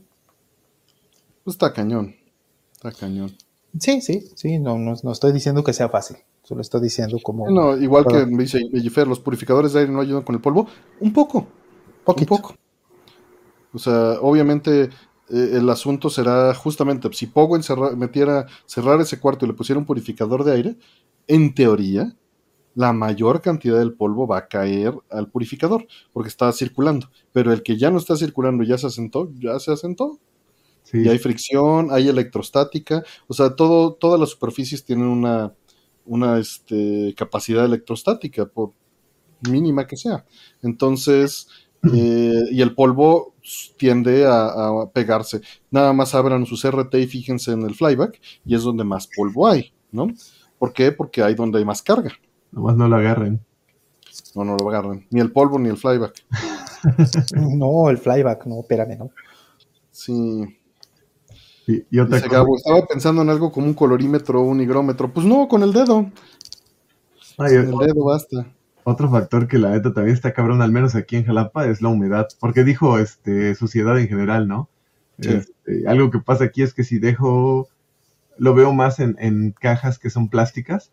Este, si las dejo sin limpiar, no sé, unos seis meses, siete, le sale así como una capita borrosa, güey, de pinche humedad. Supongo que es hongo, no sé, humedad, ¿no? Debe, debe de ser, no sé.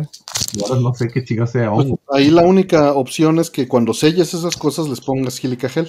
Para eso es. Les pongo, de hecho compré mi pinche bolsa de mil bolsitas de- en, en Mercado Libre. Pero la bronca es cómo mantienes secas las bolsas. Exactamente. O sea, Necesitas tenerlas en un espacio sellado. Porque si no, este, pues ya van a llegar vencidas. están, están en, Claro. su bolsita, en, en su bolsita Ziploc y todo, pero Sí. pues, sabe qué tanto le, le ayude. Y ya no, no me quedó otra más que abrir todos y cada uno de mis juegos y meterles este, a cada uno su, su bolsititita, a ver si eso ayuda a, a disminuir la, el deterioro. Y la bronca es que esas bolsas pues se van a saturar y las vas a tener que cambiar rápido. Sí, como que no, no había pensado en cuánto tiempo, porque ya de tener ahí sus, ya de tener su año, güey. Había una solución muy linda, pero esto es nuevamente causas de estrés generalizado y por eso puse un deshumidificador general, ¿no? En la habitación. Porque me salía más barato. O sea, el deshumidificador general vale 5 mil pesos y las putas bolsitas de, de sílica gel me van costando más y más y se acumula y es un gasto recurrente. Pero eh, Kamen, una compañía que hace sílica gel aquí en México, vendía este, mira nada más, vendía sílica gel con color. Entonces cambiaba de color cuando se iba saturando. Mm, eso Órale, está muy Y bueno. cuando, cuando empezaba en naranja y cuando terminaba en morado es que ya estaba saturado y lo tenés que cambiar. Mm. Pero es meterle más lana. Es- están muy bien para cuando ya tienes controlado y las quieres tener dentro de KPCB, ¿no? Pero dije, no, no, esto no vale la pena, no tiene sentido económico ni funcional. Sí, a, a- a largo plazo es ridículo, ¿no? Sí. Es ridículamente caro. Sí, yo aplico la misma que tú también con el deshumidificador. Últimamente ya no, la neta, por pues, cuestiones de tiempo y todo, pero antes teníamos la costumbre de dos veces por semana ponerlo y sí se llenaba toda la pinche cubetota de agua. Pues sin broncas. Sí, está cabrón la cantidad de agua que se queda ahí. Pero este, también tiene mucho que ver con el tamaño del cuarto en el que tengas, ¿no? Porque si la banda tiene su colección o algo así en un espacio abierto de su casa, va a estar cabrón que lo puedan deshumidificar con un, con un aparato. Bueno, el, de- el, de Longi sí da para este. Que ahorita estaban preguntando. ¿Nos patrocina de Longi? No, por supuesto que no. Eh, estaría bien. Eh, pero justamente aquí está el de Costco. Es el que uso. Ahí lo estoy poniendo. Y este. Y tiene para una. eh, no, no funciona porque está muy larga la liga. Pero busquen des- de Longi deshumidificador. Se los estoy poniendo ahí para que lo busquen en, en Costco. Es el lugar más barato, si les Es, interesa. el, es el que compré, ¿no? Es el que compraste, efectivamente. sí, es- Y, y puede desunificar un área considerable. O sea, si estamos hablando de unos 50 metros cuadrados, creo que es su límite. Ah, Que, que es, es muy considerable. es bueno, 50 metros. no, Yo no tengo un cuarto de 50 metros para Yo deshumidificar. Yo deshumidifico puros cuartos entre 15 y 20 metros. es todo mi departamento. Sí, sí, sí. Eh, pues miren, o sea, están preguntando de, de cómo pueden conservarlo. Que no les dé sol. que no haya cambios de temperatura, o sea, que no esté en un lugar, por ejemplo, en una pared que le dé el sol y la pared se caliente y se enfríe todos los días, es lo peor que pueden hacer. O, aíslen esa pared térmicamente. Y que les dé el sol, peor, ¿no? Y si están junto a la cocina y está entrándoles humedad y quitándoles humedad, peor, porque al papel o a los discos, o sea, y todas las cosas cuando absorben agua se, se hacen gruesas y cuando dejan ir agua se hacen delgadas. Y eso es un estrés mecánico que va haciendo que, este, que se vaya echando a perder. Que se desgaste. Se desgaste. Es un Top Gear, no es realmente un Top Gear Mayfair buen ojo. Es este.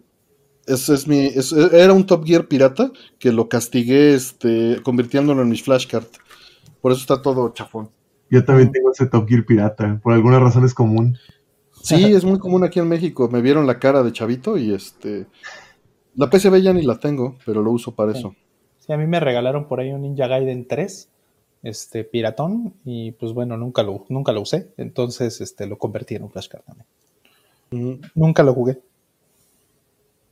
Pues bien, vamos a la, a la que sigue. Eh, sabor de Pringles favorito. Ah, este, hay de cebolla. Cebolla, este, crema. Ajá, ajá, hay de cebolla, sí, justo ese. Sí, sí, sí. Definitivamente, la neta. El verde. Para es verde, sí. Ya si no hay verde, pues ya amarillo, ¿no? Sí, pero me encantan, pero me saturan sumamente rápido. Sí, fíjate que yo no las puedo comer muy bien. Tengo una cuestión, una condición ahí en la boca que si como muchas cosas como con mucha cebolla, me, dejan muy mal la boca. Y, te escaldan. ¿Pero cebolla este, así en polvo? O por ejemplo, si te echas una tinga, ¿te pasa igual? Sí, de todo, desafortunadamente. Entonces. ¿Hay alguna proteína ahí que no te, este... te, reacciona, sí? Yo creo que sí, porque solo pasa con la pinche cebolla y tengo que correr a lavarme los dientes inmediatamente después. Si no puedo, ya me chingué, por día. ¿Has probado shallot? La, la europea, la moradita esta. No. Prueba, prueba, la venden también en el súper y puede ser una alternativa. Es distinta su, su química. Ojalá y eso. Una de esas te pues funciona. aunque sea, ¿no? Sí, yo sé, yo sé, yo sé que ni siquiera son papas. Es, es, es, es papa harina de papa reconstituida. Sí, sí, preguntaron por Pringles, no por papas. Exacto. y fueron muy claros en decir que qué sabor de Pringles son muy buenos. Exacto, son cosas diferentes. Pues vamos por la que sigue. Yo he probado los rojos y me gustan. Las de queso también, dice las naranjas. Son buenas también. Papa en polvo. Es, harina de papa en polvo, sí. Eh, por acá nos dice. A ver, déjame ver. Vamos a la que sigue. Dice Albert Hicks. Con el Game Pass y su dudosa rentabilidad, los temas en desarrollo de juegos en MC y que la gente ya no está agarrando la costumbre de no pagar full price, ¿no creen que se repita lo que pasó en Atari hace años? Mira, lo que pasó en Atari hace años fue porque se inundó el mercado de oferta. Esto no parece ir en esa dirección. También tengo mis dudas, pero no siento que sea el mismo camino, porque lo de Atari fue por saturar el, lo de juegos sin control de calidad. Mm. ¿No? Este, ¿Qué opinan? A ver, yo ahorita me reservo opinión, primero ustedes. Mm, bueno, mira, eh, es interesante que, hagan esta pregunta, muy interesante, porque es algo pues que pues he ido vigilando los últimos 22 años que hemos tenido Xbox. No, Xbox, si ustedes saben, y si me han leído, si me han visto en cualquier lado, siempre he sido muy crítico de ese negocio, porque pues no ha sido un negocio. ¿no? En realidad Xbox nunca ha dejado dinero. Y lo pueden ver claramente, ¿no? Si investigan, si, si leen el libro del creador del Xbox, van a ver que efectivamente Xbox nunca se hizo para hacer dinero, ¿no? Y es importante esta distinción, y no es una crítica destructiva, ni es, de, hater, ni nada de eso. No, no, no, simplemente es una cuestión de cómo ha sido la estrategia de, Microsoft en este, en este sentido. Microsoft siempre ha querido, bueno, desde los últimos 20 años ha querido ser Apple, ¿no? Ha querido tener, este, cambiar eh, la imagen de, ser este, una empresa que hace suite de oficina a, hacer este, electrónica de consumo, como Apple, ¿no? Eh, pues hicieron su clon del iPhone, ¿no? Su clon del iPod, hicieron su clon de, las Mac, hicieron su clon de un montón de cosas, ¿no? Entonces, ahí va, ¿no? Eh, tratan de hacer eh, esto para tener una imagen diferente como marca, ¿no? Eso no que esté mal, creo que pues, están en su derecho, Pero este, es importante entender que Xbox siempre ha estado subsidiado. Entonces, eh, en los últimos 20 y algo años, 20, 22 años o los 20 años primero del, Xbox, solamente ganaron tal vez unos 10 mil millones de dólares, ¿no? Si hacen las cuentas como, es, es, más o menos lo que me acuerdo, ¿no? No estoy, no, no, no lo tengo en la cabeza realmente, pero por ahí, como 10 mil millones de dólares en 20 años. Microsoft, para Microsoft 10 mil millones de dólares en 20 años es un pelo de gato, ¿no? Es nada. De cualquiera de sus otros negocios sacan eso en, un año, no en 20. ¿no? Entonces, eh, visto desde esa óptica, pues Xbox es muy mal negocio. Ahora, Game Pass es completamente otra cosa. Game Pass sí es una cuestión sustentable que puede llegar a, la sustentabilidad. Y de hecho, por eso Game Pass lo están empujando en todos lados. No estamos hablando ya de consolas. Repito, las consolas no son negocio. Entonces, si Game Pass pretenden que sí sea negocio, pues tendría que estar más allá de las consolas. Y efectivamente están en sus consolas, están en PC y en otras plataformas. En otras plataformas que pues han ido sumando, ¿no? Este, Smart TVs y, y cuánta cosa. Y bueno, pues ahora también están con el tema de meterlo en Steam Deck y, bla. Hay muchas cosas así. Entonces, eh, y, eventualmente, ¿no? Tal vez podrían, ¿no? Si, si pasa lo que tiene que pasar con Sony, con Microsoft en esto de la compra de Activision, bla, bla, pues posiblemente veríamos un Game Pass en Nintendo, posiblemente veríamos un Game Pass en, en, PlayStation, ¿verdad? Entonces, ese realmente es el, el objetivo, porque ese sí puede ser un negocio para Microsoft. No quiere decir que sea un buen negocio para los developers o para los publishers. Eso va a depender de muchas cosas. Yo creo que, eh, vamos, aquí el aquí mi buen, mi buen amigo Pogo lo puede decir mucho mejor que yo. Las plataformas de distribución de juegos, las plataformas de distribución de contenido, ganan porque se llevan una mochada de lo que sea. ¿no? Y tienen una plataforma donde pues ellos pueden ir haciendo esta, esta parte y pues realmente su negocio no es el juego mismo, sino distribuirlo. Ese es exactamente el rol de Game Pass. Ellos ganan dinero de tanto del indie, ¿no? que vende 300 copias, como del AAA que vende 30 millones de copias. Entonces, da lo mismo para ellos, para ellos lo que están vendiendo eh, o lo que están rentando, pues eh, es eh, la infraestructura mensual para que la gente lo subutilice, como lo hacen, como lo ha explicado Artemio, como los gimnasios, ¿no? Tienes una, este, una, una membresía de gimnasio para no ir, ¿verdad? O como Netflix y todas esas, Crunchy, todo esto es el mismo, es el mismo modelo. Entonces, Game Pass, que si puede llegar a la sustentabilidad y que si puede llegar a ser un, buen negocio, por supuesto que sí puede. Tiene todo el potencial. Creo que no está ahí todavía. Creo que están todavía en, este proceso de, convertirse en algo eh, redituable, pero yo creo que eh, es solamente una cuestión de tiempo. Creo que Microsoft está eh, claro en que no puede limitar Game Pass a una consola, eh, a un concepto que es Xbox, que como negocio desde el principio ha sido completamente fallido. ¿no? Creo que Game Pass puede trascenderlo. Y a lo mejor hasta terminan abandonando la consola. Pues porque realmente eso es lo que... Eh, Game Pass es lo que sí deja. ¿Tu opinión, estimado Pogo? Este, pues sí, o sea, estoy totalmente de acuerdo con lo que dices. Creo que eh, ese modelo de negocios ha sido judiciado, ¿no? En los últimos años por las demás este, competencias, precisamente por, el éxito que tiene. Y yo creo que, como dices, para Microsoft es totalmente redituable. Para los desarrolladores, lo que he escuchado es que eh, a cada desarrollo, a cada juego, le dan un deal distinto, ¿no? Deben de ser como cosas muy... Depende de las condiciones, del juego, etcétera obviamente va ligado a, las proyecciones de descargas que puede tener cada uno de los juegos, pero también es muy variable de acuerdo, supongo que deben de negociarlo también como con incluso el tamaño del estudio y demás, ¿no? Este, algo que, que pues es definitivamente claro es que no cualquier juego, o sea, no es, debes de tener como ciertas condiciones e incluso desde mi punto de vista ciertas políticas para poder este, estar en Game Pass, ¿no?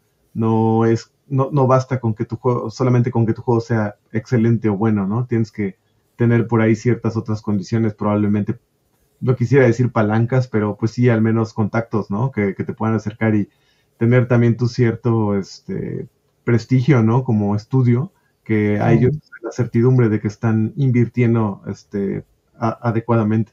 Entonces, eh, pero lo que también he oído es que pues es un muy buen deal, ¿no? Este, si tú creas tu videojuego con la intención de vender X cantidad de copias y llega Xbox y te dice, ¿sabes qué?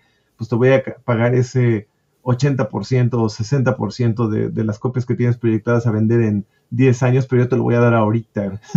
Este, ¿Cómo la ves? Pues obviamente para muchos eso es un no-brainer y es algo que podría este, significar el, el, eh, el, empezar más rápido un nuevo desarrollo y reinvertir dinero en algo nuevo, ¿no? Entonces, es, es un, números negros. Ándale, es excelente, creo, es, es, una muy buena oportunidad para los desarrolladores, desafortunadamente, pues solo como para el 1% de los desarrolladores, ¿no? que pueden entrar ahí o menos. Este, esa, ese es el, el, la cuestión. Y pues sí, como mencionas, este, Microsoft mmm, directamente no, es, no le importa realmente si el, si el juego es bueno o no, o su calidad, lo que le importa es que venda, ¿no? Y generalmente, este, pues está relacionado con que el juego sea bueno y que tenga buena calidad, ¿no? Pero no necesariamente, eh, que creo que es el punto que estabas mencionando hace ratito, este, como dices, ellos se quedan su tajada, pase lo que pase, este, y pues su negocio es estable. El de los desarrolladores es el problema, porque uno, Digo, ellos también dependen de si se venden o no X cantidad de copias, pero pues es que ellos no tienen su dinero apostado solo en un caballo, lo tienen apostado en todos, ¿no? Al mismo tiempo, y a ver qué pasa. Y pues de alguna forma es como si fuera, entre comillas, un, monopolio de, de, sus, de su propia plataforma, ¿no? Si tú ya te comprometiste a comprar tu consola, pues vas a jugar ahí, cabrón, sea el juego que sea, lo que sea, lo vas a utilizar y pues ellos van a ganar. De claro, es como esta alegoría, ¿no? Que usan para, que usaban originalmente para Scrum, ¿no? De, del pollo y el puerco, donde dicen, este, le dice el pollo al puerco, pues vamos a hacer unos huevos con jamón. Y el puerco le dice, a ver, espérame tantito, este, pues como que tenemos un diferente nivel de involucramiento en esto, ¿no? espérame tantito, ¿no? Lo mismo puedes decir de los desarrolladores y de la plataforma. Nos tocó ser el puerquito. Exacto. Este, pero pues sí, así es como funciona el negocio. Y bien me lo dijo una vez Fire también hace años, cuando estaba empezando y que pues él ya me llevaba varios años este, en la industria y pues obviamente él ya tenía un nivel este, de, de BizDev mucho más avanzado. Fue algo así como, cabrón, mientras más rápido este, entiendas esto, va a ser mejor para todos, incluidos ustedes, ¿no? En cómo funcionan los negocios y pues así son al final del día. Digo, no, no hay como, sigue siendo un buen deal y creo que sigue siendo, el Game Pass sigue siendo algo a lo que todos los desarrolladores aspiramos actualmente, ¿no? A mí me encantaría poder tener un, Game Pass, la neta. Mm, es, muy curioso, ¿no? Porque por ahí mencionan que el juego se devalúa de inmediato en un, mercado distinto, pero la exposición es muy alta y te, te pagan por views, básicamente, ¿no? De lo que tengo entendido. O, o te subsidian. Una de las dos. Exacto. yo tampoco me queda muy claro cuál de las dos, pero entiendo que puede ser alguna de las dos, ¿no? Depende de cómo. Exacto. O ha ido cambiando con el tiempo, ¿no? Entre ambas. Gatitos. Eh, a mí el modelo no me gusta, y esto no es lo que nos preguntaron, pero, pero este, no me gusta porque propicia que terminemos eh, con televisión abierta, eventualmente. Eh, es decir, que los juegos tengan comerciales y que tengas que suscribirte a un servicio de cable en el que además tengas comerciales y el contenido sea episódico y cada episodio vaya variando con, eh, de calidad dependiendo del consumo del público. Claro. Eso es lo que no me molesta, no tener elección. Que sea una opción, sin broncas, pero que sea la única opción de consumo, eso sí me molesta. Claro. Y fíjate que, algo que a mí este, no me encanta, digo, como desarrollador está chido, es una gran oportunidad como jugador, la verdad es que algo que no me encanta de, Game Pass, y que eso ya es como muy personal y tiene, tiene muchísimo que ver con mi personalidad, es que el tener tantas opciones hace que le pierda un poquito como el, uh, no sé si la palabra correcta es respeto, este, algo así. Atención. Ah, Atención. a los juegos, ¿no? Por eso también es que a mí me gusta comprar los físicos, porque me comprometo con ellos a otro nivel y me hace apreciarlos más, ¿no? El como, ok, ya lo pagué, cabrón, ya lo tengo aquí, ya tengo la experiencia completa, me voy a sentar a dedicarle el tiempo que se merece, porque me ha pasado, eh, por más que tenga yo en, en la cabeza los conceptos claros de cómo funcionan, incluso el nivel de desarrollador, este, pues me siento y agarro un juego y si no me gusta, pues lo tiras y es como si tuvieras ahí tu pinche bolsa llena de caramelos y chupas uno y no te lo acabas y lo escupes y ya estás agarrando más porque hay un chingo. es como consumir juegos de piratas de Play 1. Exactamente, exactamente. tienes la torre de 40, 100 juegos ahí junto y no pelas ninguno. Exacto. Te vale madre.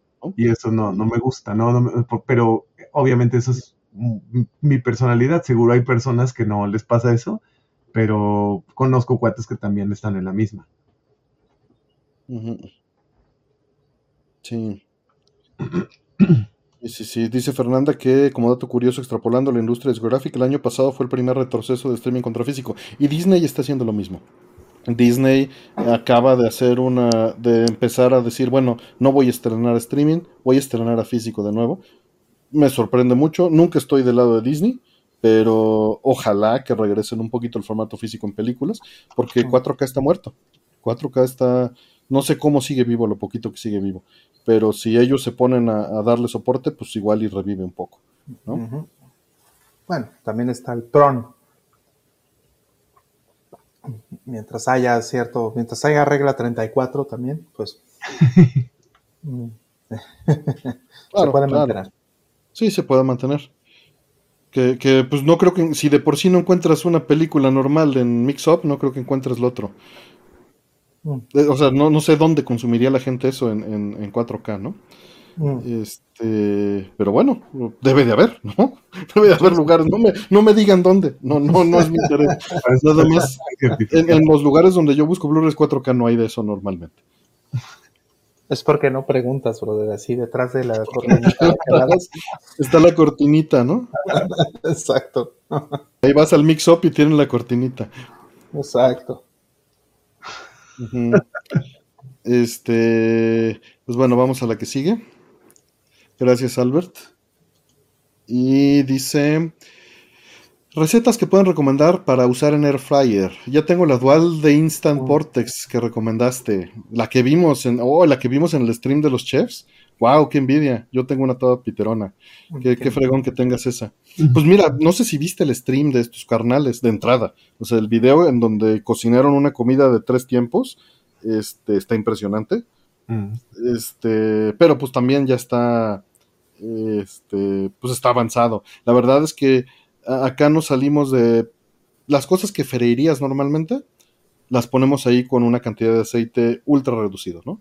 Papas fritas, nuggets, este, ¿qué más cosas hemos hecho? Calentar taquitos, ¿no? Cosas así. Este, de esos de, de, incluso muchas cosas de microondas las puedes hacer ahí y quedan bien pan, eh, ¿Qué otras cosas se hacen por acá que han sido así como, ah, mira, está, está interesante?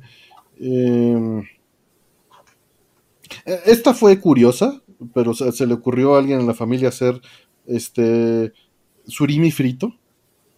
Órale. Este, ¿Sabe mejor de lo que suena?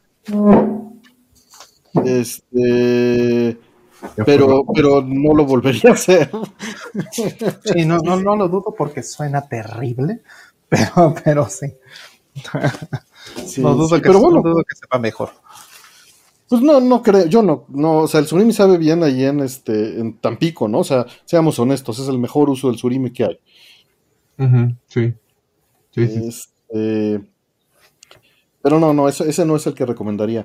Eh, ¿Qué otras cosas? Es que las papas fritas salen perfecto. Los plátanos, el plátano este macho, este sabe muy bien en el air fryer. Justo, justo te iba a recomendar, me ganaste. Este, aquí lo que hace. De hecho, estoy viendo, ahí está, ahí está nuestra air fryer. Tenemos una Gourmia, una que compramos en Costco. Es que son como. Son, son de esas cosas de pandemia, ¿no? Exacto, a ver se ve. Ahí, ahí está, es lo que está en la esquinita, esto de acá. Esa cosa es nuestra air fryer.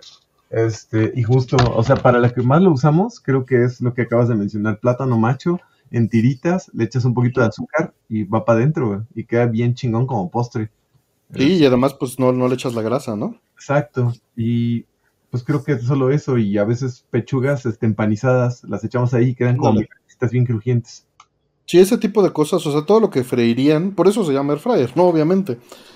Eh, le deja un saborcito raro a las cosas. Qué raro, Ricardo. No, no me imagino por qué. Tal vez, pues, no sé, este, tiene algún aroma por ahí, ¿no? Luego algunas eh, como que, como que dejan el olorcito plástico. Teníamos una anterior a esta, que también era, creo que también era Gurmia, también la compramos ahí en Costco, pero era de las de bandejita, ¿no? De las que son como más... Mm. Y esas de bandejita a mí no me gustó porque sí, yo sí le detectaba como que un saborcito plasticoso, la neta. Probablemente pues se calienta un chingo ese plástico, entonces debe de... Sí, tal vez no están Mm. muy bien hechas. Pues justo dice Albert Hicks que Profeco publicó un artículo con la lista de algunas que están mal. Entonces, Oh. métanse a checar. Eso sería importante, ¿no?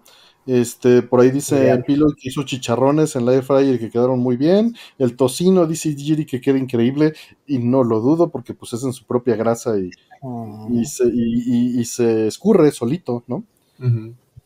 Ajá.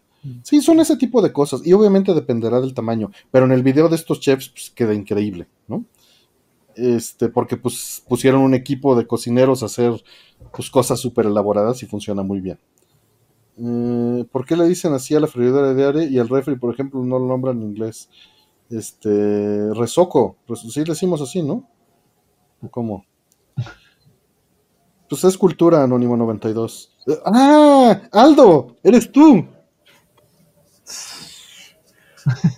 No, esto es. No, la verdad es que no hay criterio, Anónimo. No, no, este. No baso mi valor en, en ser consistente en eso. Son de esas cosas que dejo al azar, de, de los patrones culturales que me rodean. Sí, Aldo regresó con otra cuenta desde que lo baneamos. El Honcho dice: Yo uso para toda la freidora. Hice un grill sandwich. Le pones quesito encima, 8 minutos y queda delicioso. Ay, qué Eso rico. suena muy bien, ¿eh? Mm, suena muy bien. Este, dice, le quita el exceso bien chido y con miel de maple en unos hot cakes, dice, queda increíble. Eso suena muy bien. Sí, sí, sí. Lo único que puedo recomendar que no hagan es tratar de deshidratar cosas. Yo, o sea, yo, yo lo intenté y lo dejé ahí horas y horas y horas y jamás se deshidrató. Ahí, este, lo que pasa es que hay unas que tienen el setting especial para eso. Esta se La supone mía no. que tiene, o sea, esta se supone mueve la rosca, dice ahí deshidratar. Lo puse y pues yo creo que sí, pero si dejas prendida tu chingadera esa 20 horas, 24 horas, no sé. Pero no, o sea, la dejé como 5 o 6 horas y no deshidrató lo que esperaba que deshidratara. Cierto, el, el bolillo, el pan francés, queda como recién hecho. Hay muchas cosas que metes así, quedan muy bien. Ujú. Pues bueno, eh, vamos por la que sigue. Nos dicen, ¿han tomado café de especialidad? Si no, les preparo uno. Pues, no que yo me haya enterado. Igual y ¿Cómo? sí, y soy un ingrato. ¿Cómo, cómo? ¿Cómo fue eso? ¿Han, topa- han tomado café de especialidad? Si no, les Ah. preparo uno. Ah, no, no, sí, claro, me gusta. Yo sí soy muy fan del café. A mí Mm. sí me gusta mucho. Tomar cafecitos de, pues sí, que sí, quemadito, el grano, que sí, recién, bla, bla, y, o sea, todas esas cosas, ¿no? Y, bueno, pues que así te van vendiendo de diferentes lugares, que sí de Chiapas, que sí de, Asia, que sí, no sé qué, no, sí. Vamos, no soy tan, tan clavado en eso, pero sí me gusta. Sí, no, yo no, yo, yo soy muy neófito con el café, la neta. O sea, jamás lo tomé porque me caía mal al estómago, pero ah, en, qué sorpresa, ¿no? En pandemia, este, empecé a tomarlo eh, y me gustó mucho, me gustó mucho este, consumirlo, pero este, me comenzó a afectar muy gacho en otras cosas, ¿no? Principalmente en la cabeza. Me, me pega muy fuerte la cafeína, me, me, me- como que me desequilibra un poco, ¿no? Y, ya no lo, lo dejé de consumir. Justo hoy en la mañana me tomé dos tazas y otra vez comencé a sentir como ese desequilibrio hace rato, entonces dije, no, ya mejor ahí le, le paro. Entonces no llegué al punto de, de llegar a las especialidades, este, fue, fue debut y despedida. Ya. De repente veo videos de gente así haciendo las catas y todo, pero pues no, yo, yo la verdad es que lo uso muy poco, ¿no? Lo uso una vez al mes, a los dos meses, y, generalmente es cuando literalmente tengo la necesidad. y entonces me es, efectivo, me es eficiente. Porque pues casi no lo uso. Eh, dice que el otro problema es que el café de especialidades y el café regular y comercial se vuelve intomable. Pues eh, si lo haces por el placer, supongo que sí. En mi caso me lo tomo como medicina. No como milkshake. O sea, así tapo la nariz y me lo tomo rápido y ya. No digo que no lo disfrute, estoy bromeando. pero hay veces que, eh, que, por velocidad me lo tomo así de, vamos a hacer stream, tengo que tomar cafeína, rápido, ¿no? Órale, nada más por el efecto. Te, te agarras así como tu epipena. Así. Sí, pero digo, hay circunstancias en las que sí, o sea, por ejemplo, un café de olla o un expreso, un expreso doble, a veces los hago por placer, ¿no? Mm. Pero es, muy raro, es muy raro. Mm. Y no dudo, pues ya que estás acostumbrado, puedes brincar a, ¿qué es o sea, lo comparo con las otras cosas, ¿no? Jugar en PBM, jugar con Upscaler, Monitor Arcade, puedes, y puedes brincar este, entre las cosas. Mm, sin duda. No, no lo hemos probado, mi estimado Neko. Ahí iremos viendo, ahí iremos viendo.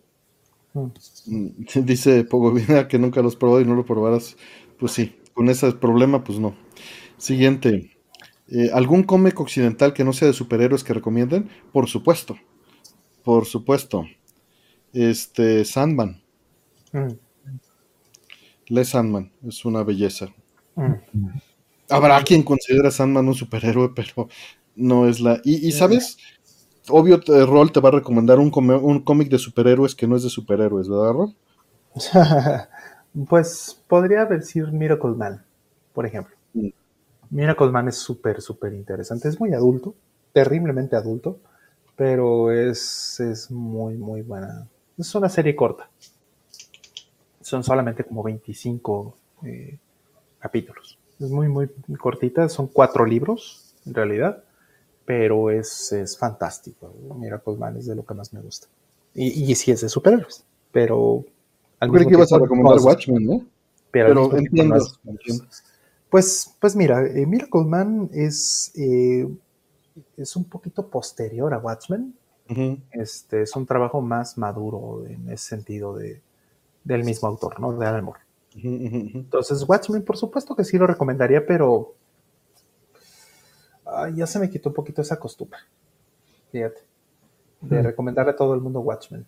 ¿no? Este, no sé, me gusta muchísimo, es, una obra maravillosa, pero, pero de pronto este, se antoja ya, eh, para mucha gente a lo mejor ya es un poquito complicada porque pues sí está muy casada con su momento en los ochentas, ¿no? Entonces sí está un poquito difícil ya.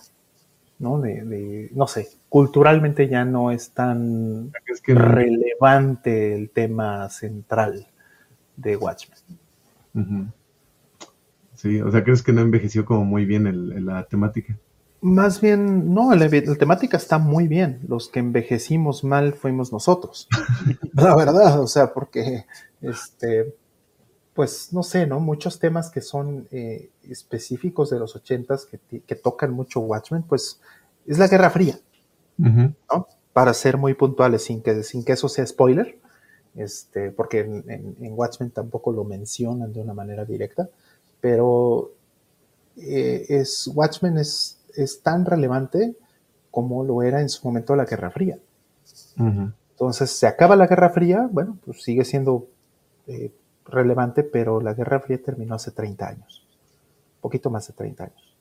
Entonces, de pronto, para gente que no, que no vivió ni de cerca eh, la Guerra Fría, pues de Se siente remoto, ¿no? Ajá, lo sienten muy remoto, ¿no? O, sea, los, temas centrales siguen funcionando, pero ya pierde ese nivel de urgencia, ¿no? Sí, pierde mucho impacto, ¿no? Para, para, generaciones nuevas, y es que ya lo viví, ya lo vio, ya lo, lo me tocó, ¿no? este, recomendarle Watchmen a una persona, este, pues de una generación eh, más joven, ¿no? Y... Te escucharon de cabeza a quien seas. y entonces, ¿mande? te digo, queremos nombres, pero no es cotorreo. No, no, no. Eh, va, a salir aquí en el, en el chat, arróbame, vas a decir. no, este, sí, se lo recomendé a una, a una persona de una generación más joven y pues básicamente esa fue su, queja, ¿no? Como de, pues... Bueno, pero la notó, ¿no? Mm, bueno, es que es un poquito indirecta, es como de... Este, o sea, no fue la queja directamente. Sí, no, o sea, es como de, oye, le falta, es como, como decir, oye, le falta sal, ¿no? Lo siento. porque no, no le encuentro, ¿no? No le encuentro lo salado, ¿no? es, es, es, eso. No, no me sabe, ¿no? Y, Dicen que si fue Puni, no, no creo. No, Puni no creo. No, Puni, este, para empezar, Puni le gustan los Beatles. Entonces, pues eh, sí, él, él, sí tiene como ondas de, de generación de sus papás y demás. Y, y, bueno, pues eso está muy bien. Pero pues, o sea, sí es, sí es raro para nuevas generaciones ver Watchmen de pronto, por este asunto de la, de la Guerra Fría en particular. Y por ahí eh, Fercho dice que ese argumento es como si no nos disfrutaremos la historia de samuráis. Y entiendo ese contraargumento, pero el punto de rol no va por ese lado. No va por el lado de que no entiendes. El punto de, de rol va a que, como a nosotros nos impactó así, Ajá. no lo podemos compartir, lo sentimos disminuido. Pero eso no afecta realmente a la obra, simplemente es, es, es, ese mismo sentimiento que hace que las generaciones se peleen de, es que tú no lo viviste y por eso no lo aprecias. Pero, ¿saben? Es verdad. O sea, eh, por eso cada generación tiene sus cosas, porque cada quien las vivió y las aprecia de ese nivel. Claro. Y ya, es, es, nada más una, no es que alguien sea mejor que otro, es, es lo que nos tocó a cada quien, ¿no? Exacto, sí, o sea, una de las cosas con mis padres, por ejemplo, que yo, yo le decía a mi papá, ¿cómo es posible, cómo te pueden gustar los Rolling Stones y los Beatles al mismo tiempo? O sea, ¿qué te pasa, no? es como de que, que, que, con qué te pegaste en la cabeza, ¿no? Pero, este, pues, quien me lo explicó realmente, de, de quien recibí una, una, excelente explicación de por qué son tan relevantes los Beatles para esa generación, es de Carolyn Porco. Carolyn Porco es esta eh, investigadora, ¿no? Que hace este, ciencia en la NASA y que pues es la líder de, de las eh, misiones a, a Titán, ¿no? Esta luna. Y, pues es súper interesante su trabajo, ¿no? Pero pues es una, una señora ya de, de, la edad para tener este, esta fascinación por los Beatles y lo explica muy bien desde el punto de vista del impacto generacional que tuvo, ¿no? Entonces, pues, pues sí, o sea, no quiere decir que, que no te puedan gustar los Beatles si no estás en esa generación. Vamos, lo acabo de decir, a Puri le gustan, ¿verdad? Y te puede gustar por estética, no por lo que simbolizan. Y es pues, algo que... Claro estaba dando vueltas en la cabeza, ¿no? Hace, hace unas semanas y no lo exterioricé, que es difícil, por ejemplo, de repente escuchas una música y te puede gustar estéticamente, pero te alejas de ella por lo que representa culturalmente. Uh -huh. Uh -huh. O al revés, te uh -huh. haces de una cierta música porque te hace formar parte de ese grupo cultural y no porque te guste estéticamente. Correcto. Y, y es muy triste, pero es así funciona la vida. Pues es, como ¿Pues sí? de, es, es, como el caso de cuando a la banda no, no, le gusta algo porque es muy mainstream, ¿no? Entre comillas. Eh, también, también, o sea, pero, pero ese, ese ya va más por este. O sea, sí, a, a final de cuentas es lo mismo, tienes toda la razón, Poco. Nada más es, es más amplio la, la, la, la, red que estás tirando allí, ¿no? Uh -huh. Pero sí, a final de cuentas es pertenecer o no pertenecer, y es como, pues, pues este. Aldo no dice en público que juega Fortnite porque, pues, lo vamos a juzgar. Pero... Exacto. Pues, pues aprovecho sí, que no nos va a oír, entonces.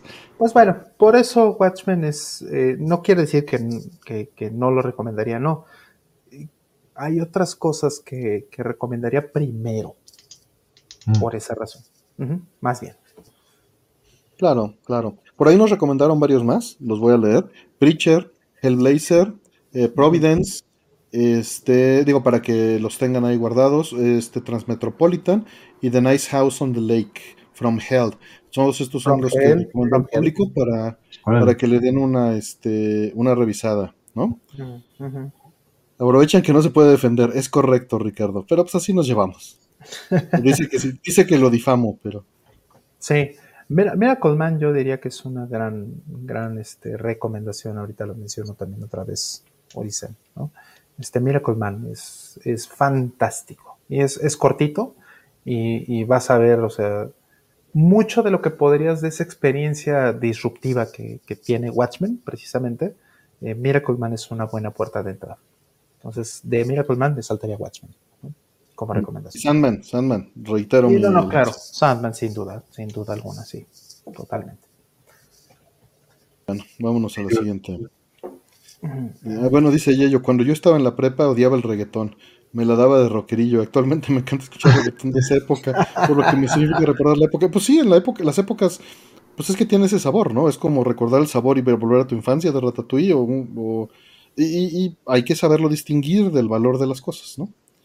Ay, me ganó ahí la planeta justo con Sin City. Es lo que también Mm. estaba Ah, pensando. mira, sí, Sin City.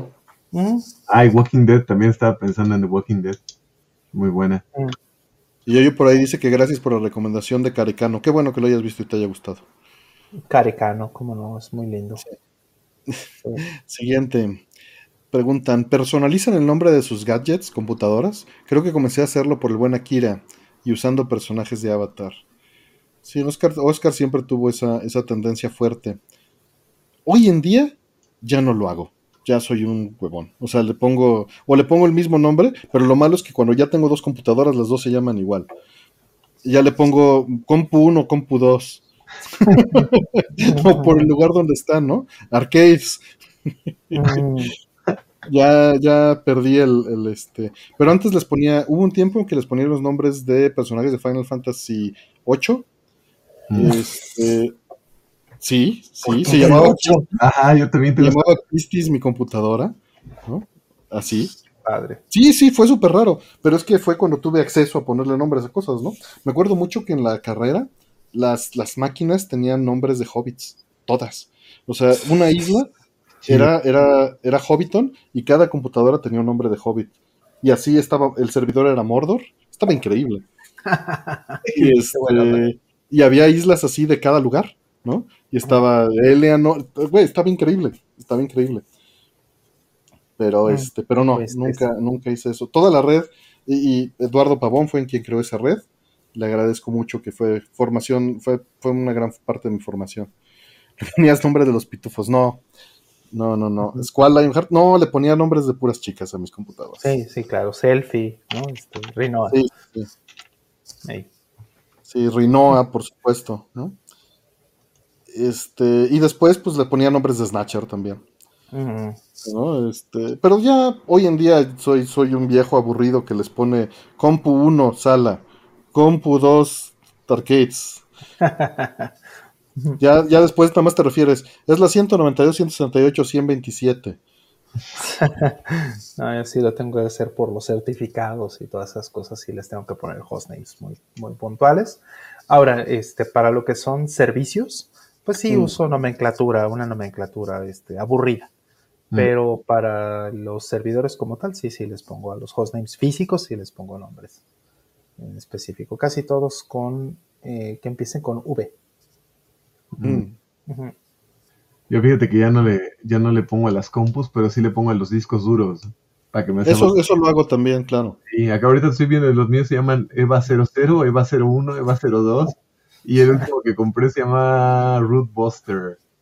Este, en, en honor a un, a un, a, a un ataque de, de este personaje de. Ay, se me fue el nombre. Ay, la secuela de espiritual, entre comillas, de Undertale, ¿cómo se llama? Este, ah, Deltarune. Que lo jugué en ese momento y como que era lo que estaba jugando y se me ocurrió, ah, está chido, ponle ya. Y ahí se le quedó, ya tiene ahí meses. Así pasa. Yo, yo, mira, mi disco duro D siempre se ha llamado Mica. O sea, tiene 38 años que se llama Mica y mi disco duro D ahorita se llama Mica. Pero mi disco duro E se Ah. llama Local Disk. Mi disco duro F se llama Media. Mi disco duro H se llama Projects. Mi disco duro G se llama G. Mm. Para no fallar. Sí, ya, ya estoy viejo y aburrido, ¿no? Mm. En fin. Les pongo los nombres de mis perrijos a los discos duros y compus. Los nombres de las Sailor Scouts. Ándale, ese, ese está bueno. Eh, de Eva, todos los Evas. Pues bueno, vamos por la siguiente. Eh, dice, ¿son felices actualmente? ¿Cambiarían algo de su vida actual? Ah, Mira, te voy a responder completamente honesto. Sí, estoy muy contento con mi vida actual. Mi único problema son mis este, decisiones de negocios este, de, de los últimos años. ¿no? Mm. Pero de allí en fuera todo está muy bien. Sí, y, y no es que tus decisiones necesariamente hayan estado mal, es que... No, no, es que la circunstancia era completamente impredecible, Sí. ¿no? Sí, sí, sí, la pandemia nos hizo muchos, muchos, muchos cambios. Sí, sí, sí. Pero, pero, ¿sabes? No las cambiaría porque no estoy, sí, que es lo mismo que he dicho muchas veces. La verdad es que en general eh, me siento a gusto con todas las decisiones que he tomado toda mi vida porque si no, no estaría aquí hablando con ustedes en este momento, ni con mis familiares, ni con los amigos, ni nada, ¿no? O sea, no, no me atrevería a cambiar un solo detalle. Mm. Yo creo que siempre hay este eh, oportunidad de mejora, ¿no? Siempre, en todo. Pero pues, todo se puede un, más uno, ¿no? Este, claro, siempre. Pero ese más uno a veces, a veces va a ser un menos uno en otro lado, ¿no? Ajá, puede ser, ¿no? Este, una, de una de las frases que, me gustó mucho que, decía uno de los doctores con los que este, tenía interacción en las últimas semanas es este me decía que, en muchas ocasiones la, la, medicina, cuando, cuando eh, buscas cobijar de un lado, terminas descobijando otro. Exacto, exacto. Entonces, este, o sea, vamos, esto lo menciona de la medicina, pero en realidad eso pasa en muchas cosas, ¿no? Estás tratando de proteger algo, estás tratando de cobijar alguna parte, pero pues eso implica un sacrificio implica un riesgo, implica que tienes que descuidar otra parte o tienes que este, asumir los riesgos o, las consecuencias de tu decisión. Entonces, este, pues eso es, la vida no es perfecta, no puedes tenerlo todo al mismo tiempo. Y, si lo tuvieras, no sabes la desgracia que sería. Exacto, exacto, exacto, decía Bernard Shaw, ¿no? Que hay, dos tragedias en la vida. La, primera tragedia es no obtener aquello que tu corazón desea y la segunda tragedia es obtenerlo. Sí, sin duda. Sí, sí, yo estoy totalmente de acuerdo, la neta. O sea, creo que no, no, no se trata como de, de poner como todo en una sola balanza y, decir oh, si estoy feliz o no estoy feliz, porque creo que no es tan sencillo y simple como eso. Este, creo que como dicen, o sea, la, vida siempre tiene cosas positivas, siempre hay cosas negativas también y, es parte del ciclo y es parte del mismo balance. Este, pero definitivamente pienso en las cosas que son más importantes para mí, por ejemplo, mis hijos y todo. Y si no, este, por esa simple razón es que no cambiaría absolutamente nada, porque estoy extremadamente feliz con ellos. Y aunque hay algunas otras cosas en las que diga, bueno, pues hubiera, estado chido o hubiera cambiado esto, o hubiera hecho esto diferente, la verdad es que al, final del día, como dice Artemio, no me atrevería, porque no, no, no podría arriesgarme a perder eso, ¿no? Lo que tengo actualmente, entonces, pues sí, o sea... Hay, otro detalle, ¿no? O sea, en la cultura occidental eh, generalizamos la felicidad como una meta, y en realidad es un estadio transitorio, es un sentimiento transitorio. Todos los sentimientos son transitorios, no son constantes, porque el ser humano y, lo pueden medir, si comen mucha sal, la sal les deja de saber. Si toman mucho café, el café deja de funcionar. El cuerpo humano tiende a eliminar las constantes para filtrar y solo tener los picos. Eh, cuando ves un, terreno extremadamente saturado, dejas de ver esos colores saturados para notar los detalles y los contrastes. Cuando escuchas música que está mal mezclada y está saturada, dejas de notar los detalles. Por eso tiene que haber rango dinámico en la música. Todo lo modulamos y de todo eh, filtramos el ruido. O sea, y el ruido, entiéndase, la constante.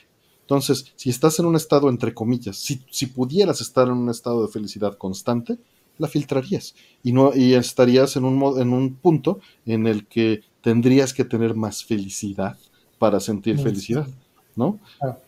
Y, vamos, eso no es, no es lo que sucede. Lo que sucede realmente es que la felicidad es un shock de dopamina temporal y este y ya. No es, no es una constante y no es una meta. O sea, si, si llegaras a esa meta sería lo peor que te podría pasar. Claro, sí, y, además, ¿no? Este, pues es una categoría complicada, ¿no? toda esta parte de felicidad en, la vida, ¿no? Este, es poco deseable incluso, ¿no? Porque, o sea, piensa en todas las cosas interesantes que has hecho en tu vida en todo lo que han, lo que se ha descubierto o, los inventos que se han creado, que han cambiado tantas cosas en el mundo. Regularmente la gente que está este, eh, en ese proceso creativo, en ese proceso de crear algo trascendente, pues eh, están en un estado donde están listos y están dispuestos a sufrir. ¿no? Es saber, vamos a hacer un juego, este juego va a ser interesante por estas y estas razones, el concepto me gusta, bla, bla, bla, bla, pues no es como eh, platicárselo a ChatGPT y que te lo escupa en un juego, en un, todavía, ¿verdad? Todavía no. Pero no es como que eso suceda, sino que es saber, o sea, vamos a pensar en algoritmos, vamos a pensar en presupuestos, vamos a pensar en, en, staff, vamos a pensar en inversión, vamos a pensar en ventas, vamos a pensar en proyecciones, vamos a pensar en licencias, en dev kits, en middleware, en engines, en, en todas estas cosas que si me lo preguntas, siendo completamente honesto, son todas cosas horribles, ¿no? Son cosas que son obstáculos entre tú y tu juego, básicamente, ¿no? que necesitas vencer, por supuesto, ¿no? Y, en el, y, no son divertidas, ¿eh? No es divertido. Yo, yo me dediqué muchos años a hacer engines y no, no es divertido. No, no lo es, se los juro.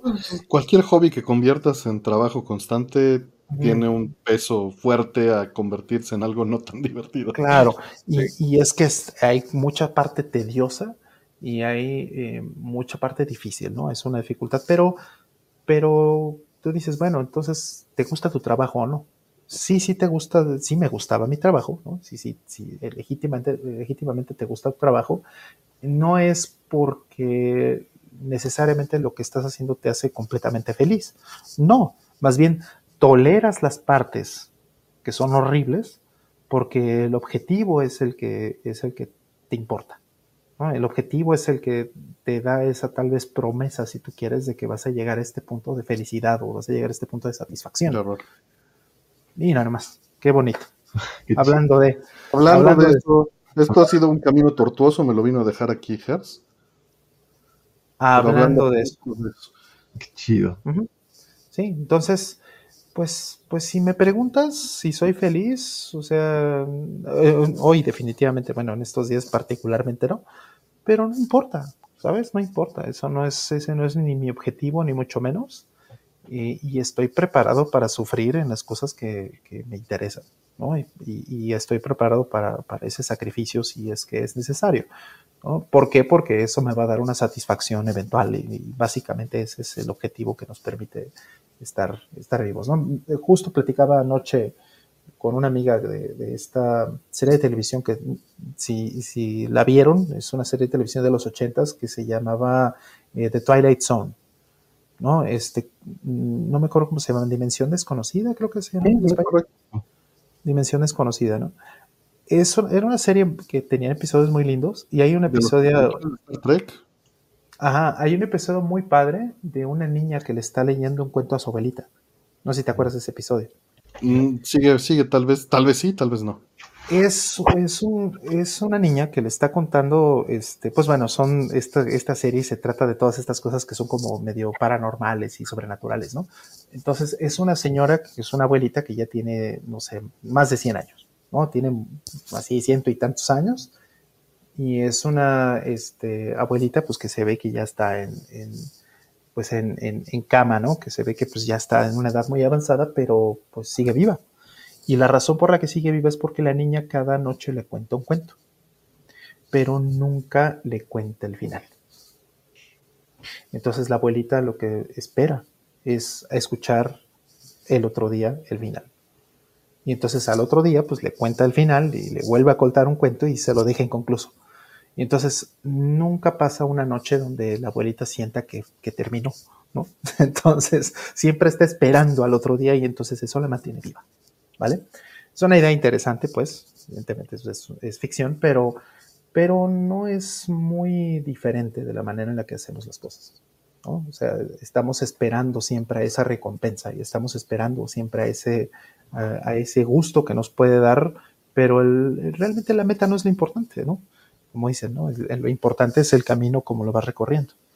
Y si en ese camino vas aprendiendo vas tal, tal, tal, tal, pues el día que volteas y, que ya finalmente obtuviste lo que quisiste, volteas hacia atrás y conectas los puntos, pues vas a decir, ah, mira, todo esto aprendí, todo esto pasó, todas estas cosas. Y esas realmente son las satisfacciones que obtienes, ¿no? Que vienen del sacrificio. Entonces, ser feliz, pues como para qué? no, es, no es importante, ¿no? Si lo ves desde ese punto de vista. Yo, este, justo lo que estabas diciendo ahorita es lo que estaba pensando, este, eh, antes de que lo dijeras, porque lo que trato de hacer siempre es como ser optimista con respecto a, las situaciones, porque como pues ya bien dijimos, ¿no? Este, uno realmente nunca tiene control de nada. Las situaciones, entre comillas, negativas, pues siempre van a suceder, ¿no? Así como también siempre suceden las positivas. Pero lo importante es este sacarle lo positivo a lo negativo, ¿no? O es lo que para mí es, es, importante. Y siempre hay, ¿no? Siempre hay algo bueno que te dejan las cosas que, pues entre comillas, parecen malas. Este, por ejemplo, lo que platicamos al inicio, cuando falleció mi papá, si no hubiera fallecido mi papá, no me hubiera yo este, puesto las pilas para ponerme a hacer, a tener la mejor condición física, ¿no? Este, a hacer ejercicio, a bajar de peso, lo que sea, ¿no? Y para mí eso es algo positivo e invaluable que me dejó la muerte de mi papá por, por, por muy negativo, por muy fea que parezca la, situación. Igual, este, hace un año, este, viví una de las cosas más difíciles para mí, ¿no? Que fue la situación de lo de mi estudio. Este, Lo tuve que poner en pausa porque, eh, digo, fueron varias situaciones, pero la, situación principal fue que hubo una, eh, uno de nuestros colaboradores externó. La manera en la que él se sentía cuando estuvo colaborando con nosotros y eso desencadenó varias cosas en redes sociales y demás. Eh, y la verdad es que lo que a mí también me hizo sentir fue falta de, apoyo por parte de mi equipo. Y, para mí el estudio siempre fue como eso, ¿no? El, equipo, el tener esa familia eh, con, mis cuates con los cuales podemos desarrollar y al, y al darme cuenta de que para ellos tal vez el concepto era algo diferente, pues a mí como que me derrumbó mucho ese, pues como esa fantasía, ¿no? De, o esa motivación. Entonces lo que decidí fue mejor ponerlo en pausa y, digo, la parte económica también se resolvió por ahí para todos, incluido con este, este ex colaborador que, que externó por ahí su situación. Y fue algo para mí devastador porque toda mi vida había girado en torno a eso, ¿no? Durante tres años. Pero gracias a que pasó esa situación y que la verdad ahora me siento muy agradecido de que pasó, este, primero que nada, pude retomar y apreciar mucho más la relación con mi pareja que se había estado deteriorando durante esos años, precisamente por estarme enfocando exclusivamente al estudio, lo cual no es para nada sano. Y este, y pues ya estaba como muy compenetrado y con muchas responsabilidades y con muchos compromisos con todos que lo tuve que hacer, ¿no? Segundo, también retomar mi salud. Este, desde que puse en pausa el estudio ya puedo descansar y dormir bien, la neta. Y no lo había podido haber. No el estrés que traías estaba. Sí, cabrón, no lo podía. No, no podía. Horrible. Cuatro, tres años, cinco años no había este, una sola semana en la que durmiera pareja bien. Todo. Digo, ahorita es por los bebés, ¿no? Pero eso es otra situación. eso es por... Pues mira, yo gracias a tu mala experiencia tengo un juego ahí en mi biblioteca. pues sí, de nuevo, sí, es una cuestión de sacrificios, pues sí, o sea, o sea, sí, sí, la felicidad está sobrevalorada. Sí, Sí, y, también si no hubiera, si no hubiera puesto en pausa el estudio, no hubiera pasado eso, no hubiera podido tener la oportunidad de, de este, comenzar a, o no me hubiera yo abierto a comenzar a trabajar en proyectos internacionales, lo cual para mí es de lo más no, no, lo hubieras considerado, ¿no? No, me hubiera quedado, este, no quisiera utilizar la palabra este, estancado, ¿no? Pero en ese momento sí es como me sentía tal vez, ¿no? El, el, atrapado en tener que trabajar en el estudio por el compromiso con todos y por las ideas que teníamos y por las promesas que nos hicimos a nosotros mismos con eso. Y la verdad es que nadie estaba amarrado a eso desde un inicio y creo que todos estaban conscientes de eso, menos yo. Entonces, este, fue algo positivo al final del día, creo que para todos, porque pues también los demás miembros del equipo ahora también cuentan con una estabilidad económica que durante el, el desarrollo y durante el trabajo en Meca Studios desafortunadamente no la podíamos alcanzar aún, ¿no? Estábamos en proceso, pero no veíamos para cuándo, porque pues eh, como ya lo hemos mencionado y ustedes lo han platicado infinidad de veces, el negocio este de videojuegos es riesgoso. Entonces, este, pues, es, ingrato, ¿no? Para ser tal vez... Sí, ingrato. Pero pues, pero pues estás dispuesto a ello, ¿no? Entonces, ya sabes lo que ya sabes a lo que le estás entrando, sabes que si estás en los videojuegos vas a sufrir, sí o sí. Sí, definitivamente. Sí, sí, sí. Este, pero ahora con la idea de, de no casarme a, a, jugarlo en el modo este, insane, ¿no? Ahora ya, ya, ya estoy abierto a decir, bueno, pues ahora si quiero trabajar, quiero crecer este, profesionalmente y trabajar con otros este, equipos, que afortunadamente lo puedo hacer, ¿no? En, en, con, con, equipos internacionales y digo, el, el, juego que mencionamos hace ratito, el de Dungeons of Eder, es eh, la primera prueba de eso y fue una excelente experiencia que, que a mí me encantó poder llevar a cabo y pues en esa sigo, ¿no? Tratando de, buscar experiencias de ese tipo. pero nuevamente no hubiera pasado esto si no hubiera pasado la experiencia de lo de mi estudio que en aquel momento me pareció devastador y lo peor que me podía pasar en aquel, en, ese año, ¿no? Sí, ahí saludos entró Aldo. Alejandra, que dice yo desde un tiempo acá su capacidad no es alcanzable. Mm, pues lo que, lo que comentábamos, o nuestra conclusión, o nuestra versión de ese mismo tema, es que la felicidad no es una meta, es un estado transitorio. Así es. es un sentimiento transitorio, no es un, eh, un, eh, camino que tengas que llegar hasta el final y está ahí y es genérico para todos, ¿no? Eso no existe. Sí, sí, yo, yo pienso que es mejor tener satisfacción de las cosas que haces, ¿no? Exacto, claro. Este y, perdón, dale, Rob, sí. No, adelante, adelante, No iba a apoyar nada más eso. ¿Cuántas veces cuando terminas un, un proyecto o un trabajo lo dejas atrás y ya no te da sabor? ¿no? Nada más quería apoyar con ese comentario lo que estás diciendo. Sí, sí, las satisfacciones. Sí, la satisfacción, o sea, te hace feliz, pues, ¿no? Pero de ahí que de ahí que vengan muchas cosas también en el software, ¿no? O sea, tú mismo tienes cuántos años, 10 años ya haciendo más de 12 años tal vez haciendo las suites 40p, ¿no? y, y, no es que la vayas a acabar, ¿no? Probablemente nunca acabes, ¿no? Pero, pero eso es lo que hace que tenga sabor, precisamente. Así es, sí. Oigan, por cierto, me acabo de dar cuenta que tenía mal, este, mal apuntado, mal targeteado mi audio source. No sé si ahorita me escucho un poquito mejor, pero tenía el pinche micrófono. más abierto. Sí, se escucha mejor, estaba mejor con el micrófono de la webcam. No estaba mal, ¿eh? No estaba mal el micrófono de la webcam. Ahora te escuchas más abierto, se escucha más la acústica del cuarto. Ok. Pero te escuchas más, o sea, respira más tu voz. Ok, ok. Ahí me avisa si se escucha peor, lo regreso. Ah, dice eh, Yeyo que quizá la palabra adecuada sería bienestar, pero tampoco es alcanzable porque la estabilidad no existe. Perdón, Rol. No, no, claro, o sea, ni siquiera quieres eso, ¿no? Quieres la constancia, ¿no?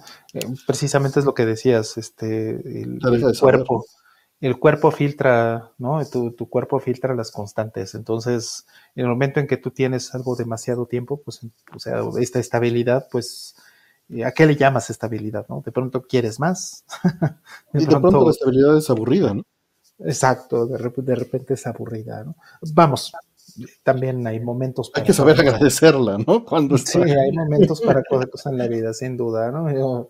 Eh, si algo agradezco es poder tener mi refri lleno, ¿no? Y, este, y tener a las fieras aquí bien comidas.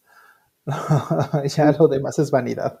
Yo hay algo que hago frecuentemente con familiares, y es que de repente están en medio de un drama y un problema este, eh, que parece eh, pues, enorme, y me empiezo a reír y les digo, ¿se dan cuenta de que estos son nuestros problemas? O sea, ¿esto es lo más grave que está pasando? qué, bueno, o sea, qué bueno, ¿no?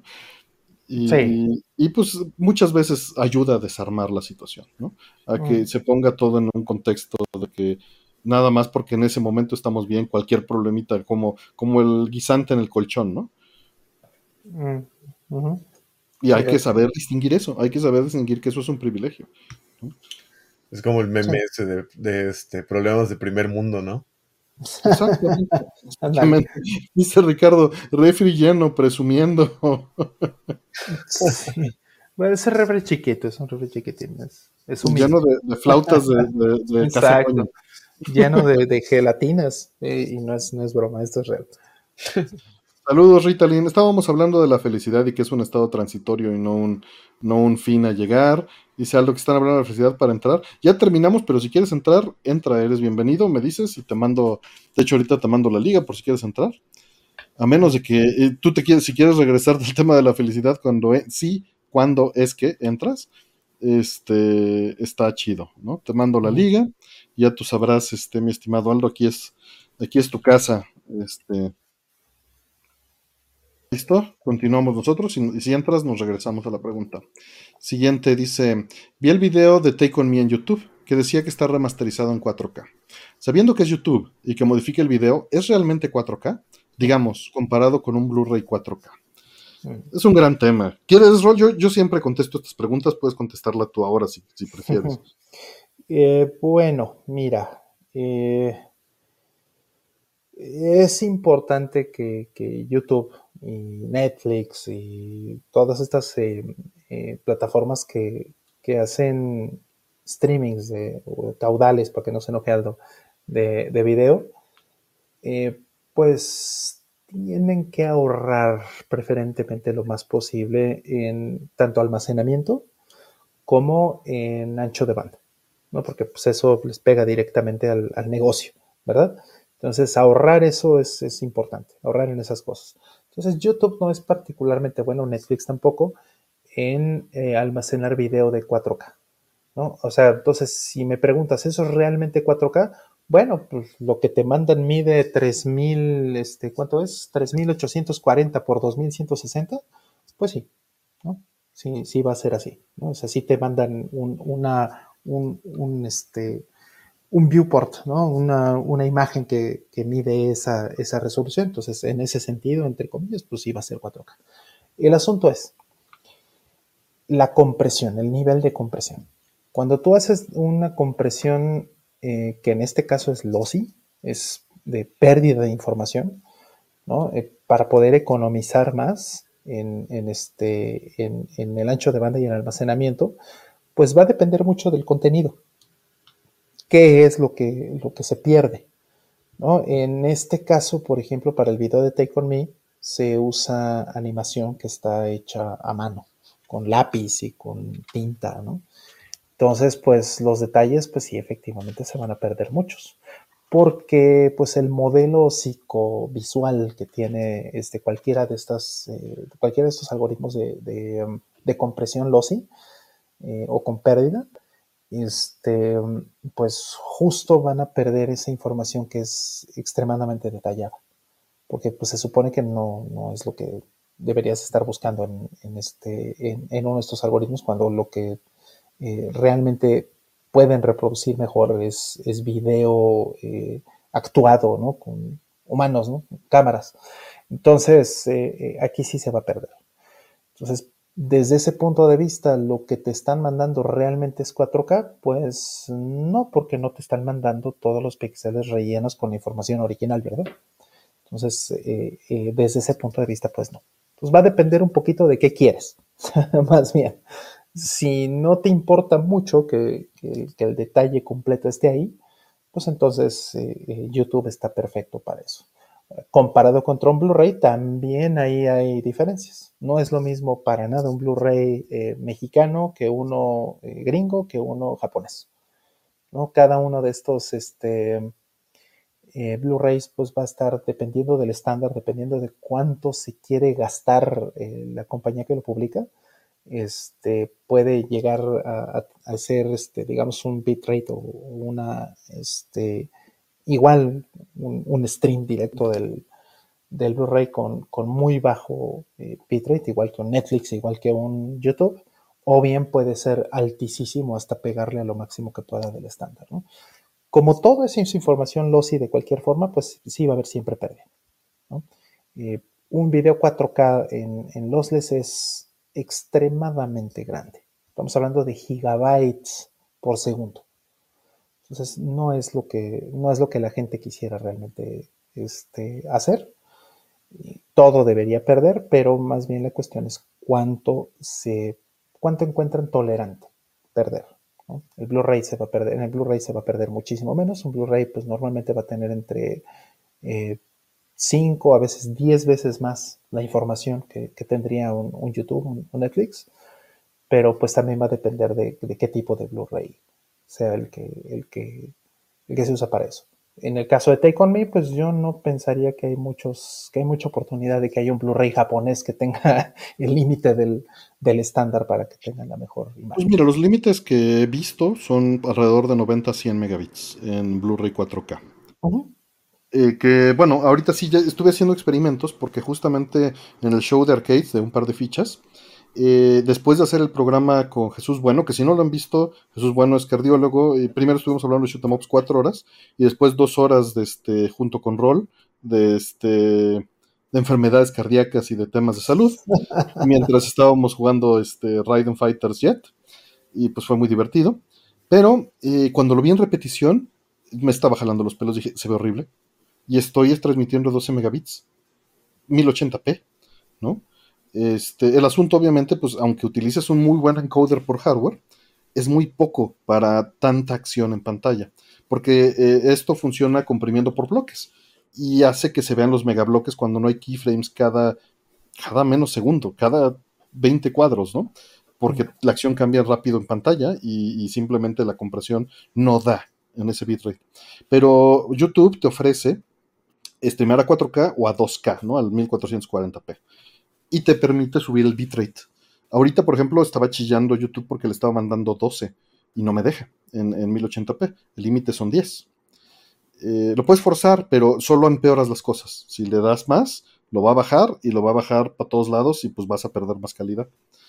Eh, y lo que hice fue buscar y estar haciendo, hice como 10 horas de stream probando eh, pues calidades y llegué a un 1440p a 18 20 megabits que funciona increíble para un shoot em up de este tipo. y es nuevamente un compromiso. ¿Cuánto es suficiente? No vas a transmitir la información real, como te dice Rol. Hay un, hay un algoritmo que la reduce y estás viendo el verde en la resolución real y el azul y el rojo los estás viendo a la mitad de resolución. O sea, los canales azul y rojo son 1080p en un stream 4K. Siempre. También en el Blu-ray 4K, ¿no? Este, sí, sí existe ese, ese codec Power on PC, eh, ABC1, ajá. Eh, pero eh, hay, hay, muchos este, elementos en el stream, pues está haciendo el, encoding rapidísimo. Y ahorita pues ya eventualmente vamos a movernos a AV1, pero bueno, eso es tema de otro costal. El asunto es que YouTube por lo menos nos permite hacer eso. Twitch está capeado a 6 megabits por segundo. Hagas lo que hagas. Y por eso los streams en Twitch son 720p porque es, lo que se ve bien a esa, este, a esa resolución en, bitrate, ¿no? Se ve aceptable, pues. Pero bueno, eh, continuamos. Eh, ¿Hay alguna actualización para el core de Mister de Nintendo 64? Eh, no ha salido. Lo que hay ahorita es una proof of concept, una prueba de concepto, eh, que es este, un emulador de software que siempre hace FPG Axumpass Robert, Robert Pierre, antes de hacerlo. Si les interesa el tema, hay una entrevista que le hice para el canal de Mister en el canal oficial de Mister FPGA. Este, donde habla de su proceso, pero lo que él suele hacer es un emulador por software súper detallado, aunque ande como a, rodillas y no avance más que a un cuadro cada 10 minutos, pero que mm. sea preciso. Y con mm. esa prueba de concepto brinca ya de ahí a la implementación de FPGA. Sigue en la prueba de concepto por software. En lugar de cuadros por segundo, usa segundos por cuadro. Segundos por cuadro, ándale, ándale. Eh, pero ahí va, o sea, está prometiendo hacerlo. Siguiente nos dice, ¿se puede respaldar aplicaciones de la PlayStation Store? Quitaron una aplicación oficial que funciona como control remoto de mi tele y me da miedo perderla si le pasa algo a mi celular. Eh, se puede, eh, pero eh, digo, yo no tengo experiencia en el tema, nada más voy a hablar de lo general. el asunto, pues es que no van a estar firmadas, ¿no? Ese es, es el principal problema. O sea, tú puedes hacer lo que se llama side loading en iOS, ¿no? Y puedes este, descargar el APK. Busca en, eh, no, no, te sé decir qué, nada más trata de no caer en malware. Debe de haber una aplicación que te deje descargar los APKs. No estoy ah. metido en ese mundo, entonces no sé cómo hacerlo. Nada más busca que sea una aplicación de un tercero que te permita descargar el APK y que no le inyecte nada, cosa que está difícil de verificar. Y, este, y ese APK pues ya lo vas a poder instalar siempre y cuando tengas una versión de Android que sea compatible. Pero soy completamente neófito en esto. Yo doy por muerto todo lo que está ahí. Mm. Eh, yo acabo de hacer ese proceso porque mm. este, reporté un, un, bug y mandé un parche para VLC en, en, Android. Hace unos meses, fue como por noviembre o diciembre. Este, y sucede que eh, pues tenía un problema con la biblioteca de FLAC. O sea, yo creo que yo era el único usuario en el planeta porque eso ya tenía, era un bug que tenía varios meses y nadie lo reportaba, ¿no? Y nadie lo arreglaba, ¿no? Entonces era un problema con la biblioteca de FLAC en, en Android. Ajá, entonces eh, lo que hice fue justamente descargar una APK de la versión anterior o dos versiones anteriores de, de VLC para poder, este, VLC, ¿no? Para, para quien quien, lo prefiere así, este, para poder ver si ese bug estaba en, versiones anteriores de esa biblioteca. Y en efecto, no estaba en versiones anteriores, era un problema particular de, esa versión. De la actualización. Y entonces lo que hice fue eh, poner el, el, manejador de archivos. Es una aplicación que se llama Files o archivos dentro de Android. Y cuando tú pones el APK dentro de, tus descargas o downloads dentro de tu teléfono, tú puedes otorgarle permiso a esta aplicación que se llama Files para que instale APKs. Entonces, eh, este, me, pidió ese permiso para poder instalar el APK, este, que es, bueno, era oficial, lo saqué de la página de, de OLC, de videolan.org, y, y, este, y ya me instaló la versión o dos versiones anteriores de, de. Entonces, a partir de eso dije, ah, ok, no funciona, bueno, pues entonces vamos a reportarlo. Lo reporté, me aviso nada, entonces, bueno, pues agarré el, este, la biblioteca y la parche.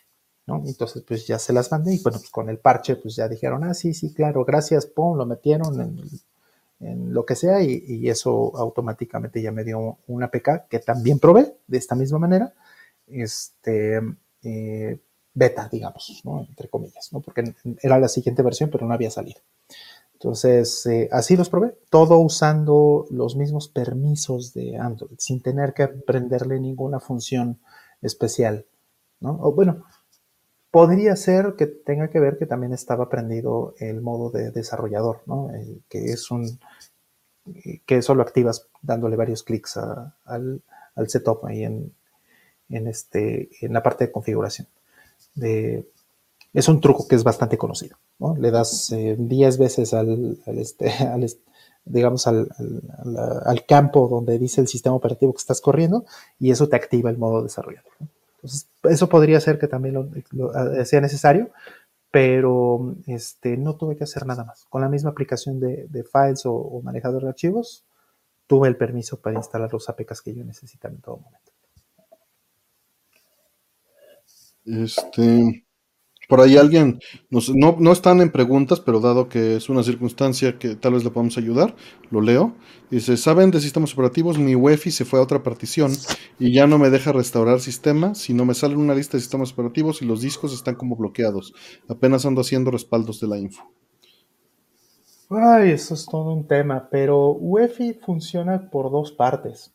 UEFI funciona a través del, firmware, que eso significa la F de UEFI.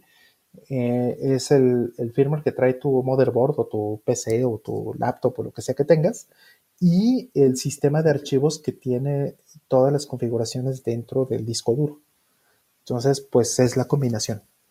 Entonces, eh, lo que puedes hacer es que dentro del UEFI, dentro de tu eh, de tu firmware, de tu configuración de BIOS, tu configuración de tu motherboard o la configuración del hardware de la, PC, pues, puedes escoger la lista de dónde quieres arrancar. Ese sería mi, primer, este, mi primera recomendación. Revisa que no estés arrancando del disco incorrecto o si estás arrancando de uno de los discos, tendrías que poder ver las diferentes eh, este, opciones que te da el UEFI listadas en, el BIOS de tu, o en el firmware de tu motherboard o de tu laptop o lo que sea. Entonces, eso, es lo que te diría que intentes primero.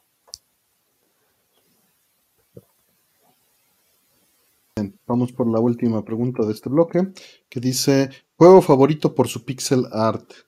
Qué pregunta tan pinche difícil. No, bueno. Está cabrón. Sí, sí, está muy, está muy ruda. Porque, Los mil juegos favoritos por su pixel art, empiecen. Híjole. Este, híjole. Symphony of the Night, qué bonito pixel art tiene, ¿no? Mm. Este, híjole. No, bueno, Super Metroid, qué bonito pixel art tiene. Este. Alain, coincido. Final Fantasy VI es hermosísimo el pixel art. Chrono Trigger hermosísimo el pixel art de esos dos juegos. Em, de Sega Genesis, ¿no? Este, Gallares, uff. Mm, Qué cosa tan hermosa el, pixel art de, de, Gallares. Este, pues híjole, está muy difícil. Creo que cada plataforma tiene, tiene una cosa muy linda, ¿no? En PC Engine no te pases. Ay, hay muchos, sí. Eh, yo ando checando ya mejor mi lista de juegos en el celular para ver si para ver si puedo escoger algunos, pero por ejemplo ahorita de Game Boy Advance, de los que veo que a mí me gustan un chingo, es Mario Luigi Superstar Saga, está bien Ah, cabrón. Qué bonito. Wario. Land 4 también. Este, a ver, ¿qué otro por acá? 10. Mm. Los Castlevania de 10 también tienen pixel art bastante chido. Sí, por ahí mencionan Metal Slug. Bueno, este, Metal Slug Toda la 3. gran Sí, liga. ese fue el primero en el que pensé. Pensé, pensé en Irem, quizá porque estuve trabajando en Irem 92 la semana pasada, ¿no? Eh, y pensé justamente en, en los Metal Slugs y en In the Hunt y estas cosas, ¿no? Mm, Porque es un estilo muy particular de, de saturación de pixel art, ¿no? Que, que dio camino a Demon Front, ¿no? Y a The Gladiator y a todo esto que vimos en Mm. PGM, que hicimos el stream la semana pasada con Zeus y con Lex. Mm. Que, Sí, que va a salir un, un mini, ¿no? O una. eh, este, Va a salir un una compilación, una compilación Ah, que tiene todo el pixel art de formato 16.9, pero trae las licencias. Ojalá haya un parche, ojalá haya un parche. Qué horror. Sí. Pero trae todas las licencias. Sí, ¿Qué le vas a hacer? Por ahí dicen Sonic Mania, Breath of Fire 4, Pizza Tower, Iconoclast, Action Verge, King of Fighters, claro.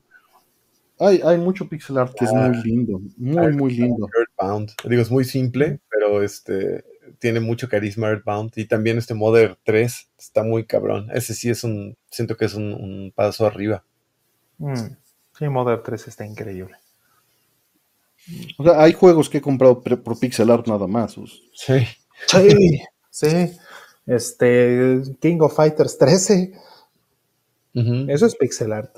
Mira, hoy estaba jugando eh, Prehistoric Isle en 1930 y, y su pixel art es fantástico. ¿no? O sea, no es mi favorito, pero ve lo de la época y dices, ¿cómo resalta este pinche juego en 1989? No mames, Mm. ¿no? Con los, los cavernicolitas que se te suben. Sí, o, o- o estas, había unos, unas, este, no las recordaba, unos este, pedazos como de plasma que se movían y se están moviendo así en pixel art. Y dices, Mm. o sea, no tenían acceso a render, eso está hecho a mano. Wow. Sí. Eh, Neon City Riders, dice Jesús Jiménez. Yoshi's Ah, Island es una gran elección, sí. No, no nos gustó. Pre- Prehistoric Island 2 no es pixel art, es, es un Donkey Kong trizazo. Mm. Y, y sí demerita. Pero, ¿sabes? El, el pixel, eh, su, su arte no es su principal problema. Yo creo que es su ritmo. Sí. Eh, me gusta mucho el siguiente Super Brother Source and Sorcery. Es lindo, es lindo. Mm. Eastward. Ah, Eastward está muy cabrón. Sí, sí, Ah. sí. De hecho, de hecho, el arte de Eastward nos, nos inspiró muchísimo este, para Neo City Riders. Mm. Ay, es que hay tanto trabajo de pixel art bonito. Last Resort. Last Last Resort en Neo Geo. Sí. Qué sí. cosa tan hermosa. Minish Cap, claro. ¿Saben? Hay, o sea, hay pixel art que todavía es más sencillo. O sea, puedes decir Link's Awakening y ve ese tipo de pixel art, ¿no? Mm. Es, me muy difícil hacer ese pixel art. Toño Sandrados de Capcom, qué puta maravilla, sí. ¿Metal Slug es pixel art? Sí, Metal Slug es pixel art, Claro. Mauricio Cervantes. Todo, Claro. todo es pixel art y, y está la animación sobrecargada. Hay uno que ando buscando el nombre pero, porque no me lo sé de memoria, que me gusta mucho. Creo que es Card Fighters Clash de SNK versus Capcom, que trae tarjetitas y todas son chivis. Ah, La- sí. Pero siempre se me han hecho increíbles esos portraits chivis de todo. Mm. Está súper Claro. cabrón. Sí. Sí, pues. Alejandro, perdón, no, dicen Tactics. Mm. Sí, sí, sí. Perdón, Ro, te interrumpí. Ah, no, no te preocupes, iba a decir de Project Croissant. De Project Croissant. Ujú. Los Sí. Hay mucho, Mm. hay mucho. Los, los Super Robot Tyson. Todos los Super Robot Tyson tienen una cantidad bestial de pixel art. de muchas series, ¿no? O sea, está Messenger, está Evangelion, está Gundam, está así todo junto. Igual esos Dragon Balls para, para Game Boy Advance que tenían toda la historia. Y, y, sabes, el pixel art del juego de Dragon Ball para PC Engine, si no han visto eso, es una verdadera mentada de madre. Porque es toda la intro y muchos capítulos convertidos a pixel art. Para madre. Eso, eso es una grosería. Pues el juego, el juego es malo, pero el pixel art es, es una verdadera obra maestra. ¿Mm? Mm. Sí, está cabrón. ¿Ya lo viste?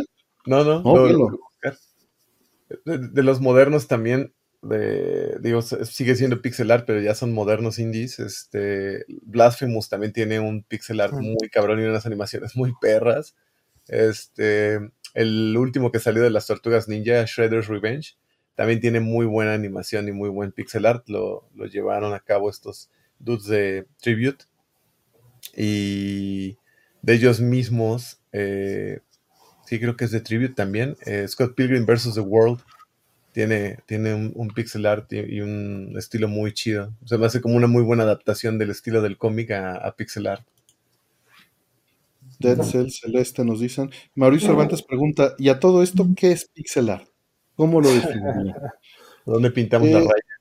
Es, arte en computadora hecho a mano, eh, que normalmente es de baja resolución. Sería como que la forma en la que yo lo definiría. Puede ser que, o sea, un, factor importante puede ser que esté hecho a mano el poner los píxeles en cada lugar. Mm. Si quiere ser más estricto, ¿no? Mm. Pero hay pixel art que se puede lograr con procesos de, reducción de color y reducción de resolución. Es muy difícil lograr algo funcional con eso, especialmente con las limitantes de una consola original. Eh, las consolas funcionaban con base a tilesets y paletas, y eso era fundamental para la estética. Muchos juegos actuales no toman esas limitantes y por eso se sienten distintos, a pesar de que tengan una cantidad de trabajo eh, se sienten fuera de época o más avanzados o, no relacionados con un momento específico, aunque tengan la misma estética. Eh, hay detalles técnicos que caracterizaban esa estética. Mm. Sí, sí y, hay, aparte, o sea, lo que mencionas ahorita, hay varios shaders actualmente que hacen un trabajo pues, decente de hacer ver modelos 3D como si fuera pixel art y ahorra un chingo de chamba y varo a muchos estudios, ¿no? Como Dead Cells, por ejemplo. Este, digo, a mí no me encanta, la neta, te acabas acostumbrando, ¿no? Pero pues porque a mí sí me gusta mucho el, pixel art clásico, pero honestamente no se ve horrible, está bastante decente para, para lo que están haciendo y hay otras cosas así también que, que utilizan ahora. Este, pero me parece interesante, ¿no? Como Em, lo utilizan ahora como una herramienta para eh, mejorar o, presentar una estética irónicamente fresca este, en, indies de bajo costo, ¿no? Que, normalmente era carísimo, ¿no? Por eso nos movimos a 3D. Sí, exactamente. De hecho, nosotros este, con el nuevo, nuevo juego que, que, ni hemos sacado porque lo estoy retomando ahorita de Mecha Studios, tratamos de experimentar con eso, de reducir costos, este, probando cómo podríamos crear, eh, pues, entre comillas, pixel art a, partir de modelos 3D.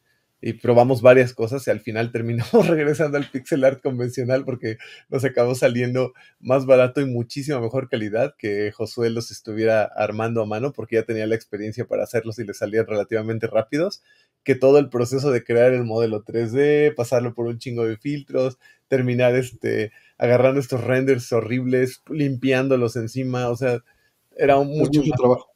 Necesitas tener algo estandarizado, ¿no? Ya que funcione algorítmicamente muy bien. Sí, y, y, pues digo, como hizo este Donkey Kong Country, como hizo este Blazing, este Blazing Star, ¿no? Poolstar, etcétera. Por ahí mencionan Pokémon Rocky, claro. Eh, dice que ve muchas similitudes. Sí, claro. Entre el pixel art y el arte textil de los maestros artesanos de las telares. Es correcto, pero ahí no tienen, son distintos tipos de limitantes muy interesantes y cada uno por su lado. Eh, dice que si Ghost Trick es un pixel art medio falso, este, pues, pues, sí, está truqueado, pero se ve muy lindo, ¿no? A final de cuentas, el efecto en la pantalla es muy lindo.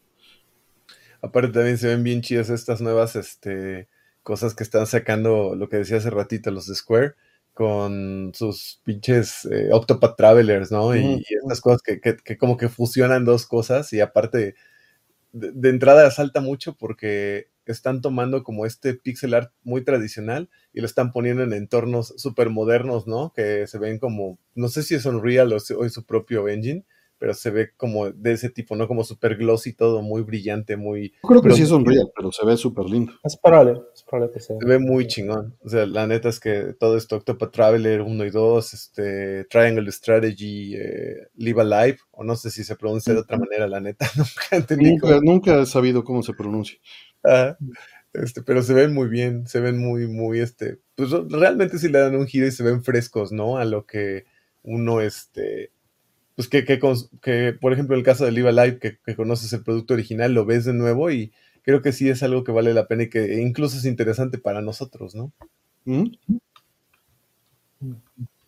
Pues bien, vamos por la siguiente. Mm.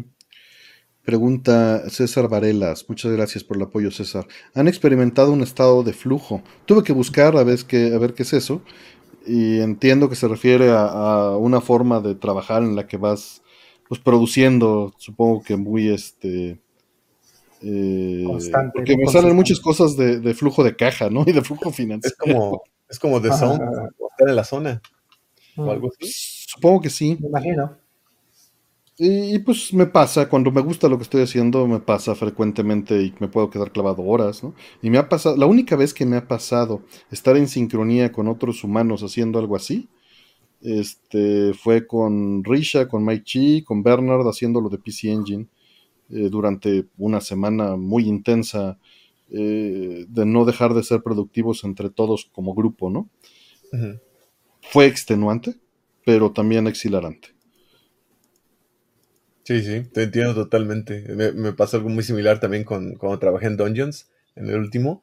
Este, la última semana, bueno, las últimas dos semanas fueron de crunch, pero el último fin de semana fue un crunch bien cabrón porque faltaban un montón de cosas y la fecha ya estaba decidida en piedra y no la podíamos mover y mucho te estaba relacionado con balance. Entonces, no estaba yo como muy conforme con el balance de todo y tomé la decisión así cuatro días antes de tirar a la basura todo y volver a hacer el balance de todos los personajes principales y todo el equipo se me quedó viendo así como de no mames, cabrón, no, no ahorita. Pero les dije, aguanten, confíen en mí y me, me, me pegué mucho con el programador principal, este, que es muy, muy bueno y es muy, muy rápido en lo que hace. Este, durante todo el, el, el desarrollo, como que él y yo tuvimos ciertas diferencias, porque pues como él era el, de la visión original del juego, o sea, realmente el juego que estábamos haciendo era un juego que salió de un game jam de él. Entonces le tenía como un aprecio muy cabrón y pues obviamente todas las decisiones de diseño que yo llegaba a poner por el bien del producto, pues como que él luego le, le brincaban un poco. Pero en ese momento, como dijiste, nos combinamos como por el bien común, porque él también quería pues que ya saliera el juego lo mejor posible. Nos comunicamos bien chingón y en tres días sacamos un chingo de chamba. O sea, Mm. Yo lo veo así como equivalente a, no sé, un mes de chamba en tres días. Mm. Pero bien cabrón y, y sí te entiendo cuando tienes, que estar como en ese, como que trae, tienes que ese chispa, Y ese empuje. El, mm. no siempre se da. Sí, no siempre se da. No, y cuando se da es este es impresión, pero sí me, me quedé exhausto. O sea, porque no, no hacía otra cosa. O sea, estábamos en un tren de, de, aquí está otra cosa y aquí está otra cosa y brinca, ah, mira esto y descubrí esto y, y, pues ni dormía bien, o sea, ni comía bien. O sea, hubo días que no me bañé porque estábamos metidos en ese pedo, ¿no? Tan clavados, en medio de la pandemia, sin salir, en la parte más ardua, y, y, de repente encuentras algo así y encuentras otras personas con las que haces clic en lo que estás produciendo, les, les es útil y te es útil lo que producen y hay una meta común, por trivial que sea el tener colores correctos en PC Engine. Eh, eh, pero, pero nos apasionó, ¿no? Entonces, ¿lo volverías a hacer? Con eso, ¿no? Sí, pero, pero es muy difícil, o sea, no es algo que te pongas de acuerdo. O sea, de hecho, no he hablado con Rich en seis meses y me siento mal de ello, quiero, quiero escribirle, pero no he tenido oportunidad porque no tengo nada al nivel de ella como para, para interrumpirla con lo que esté haciendo, ¿no? Pero sí, sí tengo ganas de tocar base y ver cómo está. No te preocupes, Artemio, ya se enteró porque debe estar viendo el stream ahorita. no, nada, no, nada. con este, con ChatGPT este, traduciendo. Traduciendo. Ajá, de tiempo real. Eh, en fin, ¿está algo, algo que quieran decir del flow?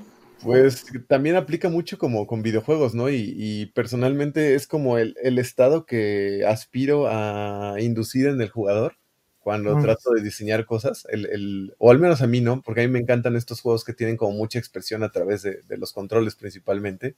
Este, me acuerdo que eh, cuando era más chico, eh, de los primeros juegos que, que llegué a tener como ese control fue Mega Man X, en el cual sentía como que tenía muchísima expresión, ¿no? Ahorita lo agarro y ya se siente rucón, ¿no? Especialmente porque pues hay cosas mejores ahora y más pulidas, pero en su momento sí, sí tenía como mucha expresión en ese aspecto.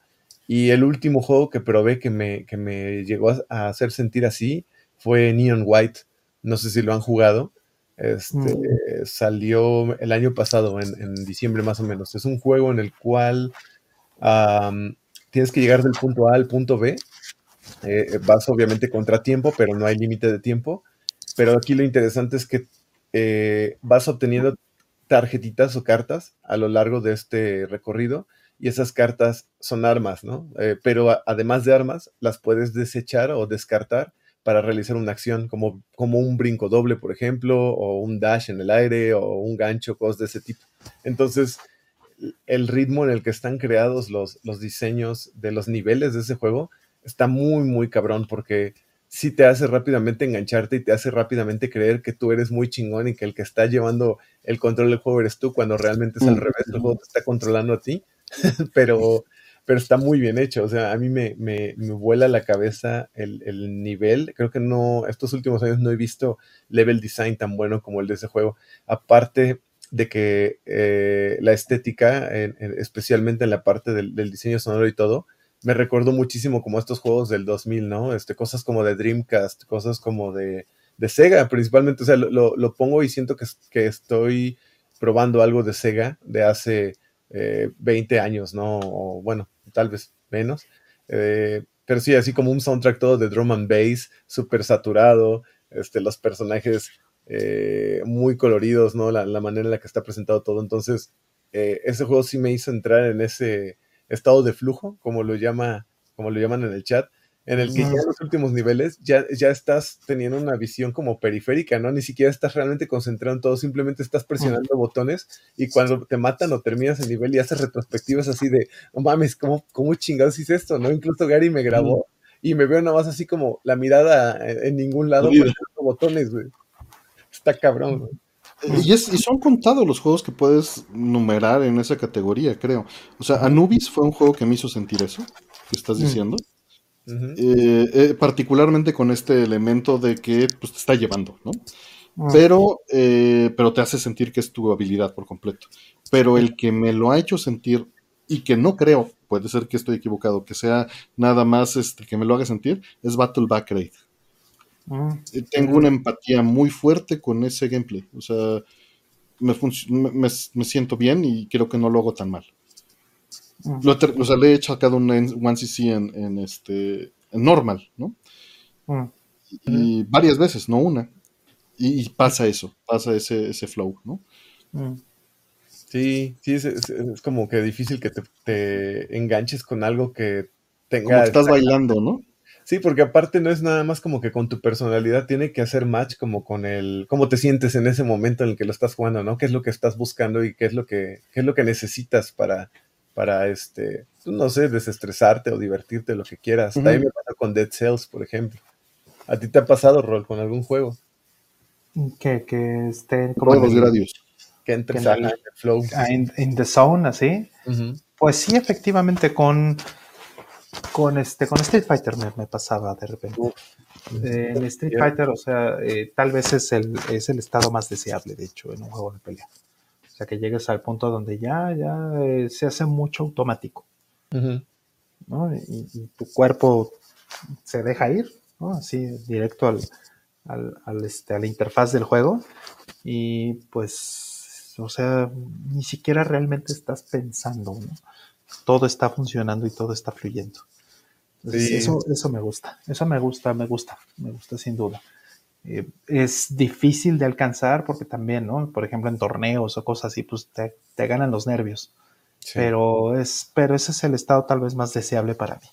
Estar en, esa zona de, flujo, como dicen, y, este, y que el juego como tal fluya. Sí, fíjate que ahorita que lo mencionas, este, también me pasaba con el Smash Bros. de 64. Ahorita que mencionaste el Street Fighter, digo, yo no, yo no nunca pude llegar a tal nivel en juegos de pelea serios, pero en este, en el Smash de 64 sí me pasaba con un cuate, jugábamos tanto diario, diario después de la escuela y ya, ya nos conocíamos tanto y estábamos tan compenetrados que llegaba el punto en el que parecía que jugaban, jugaba con un espejo, Nos estábamos pegando los dos NES. Parecían expertos, ¿no? Ajá, según nosotros, pero sí, ya, ya estábamos bien locos NES contra NES. Está muy cabrón. Eso es muy divertido y es muy este. Eh, aparte de divertido, también te, eh, eh, pues te recompensa mucho, ¿no? El, sentir que llegas a ese nivel y que. Y, más porque lo estás compartiendo con otra persona, ¿no? En el caso del, Smash. Hay una combinación, hay una comunicación. Ajá, es como ese episodio de Evangelion donde se, se ponen este se conectan, ¿no? Asuka con, con Shinji para bailar. Mm, claro, en sincronía.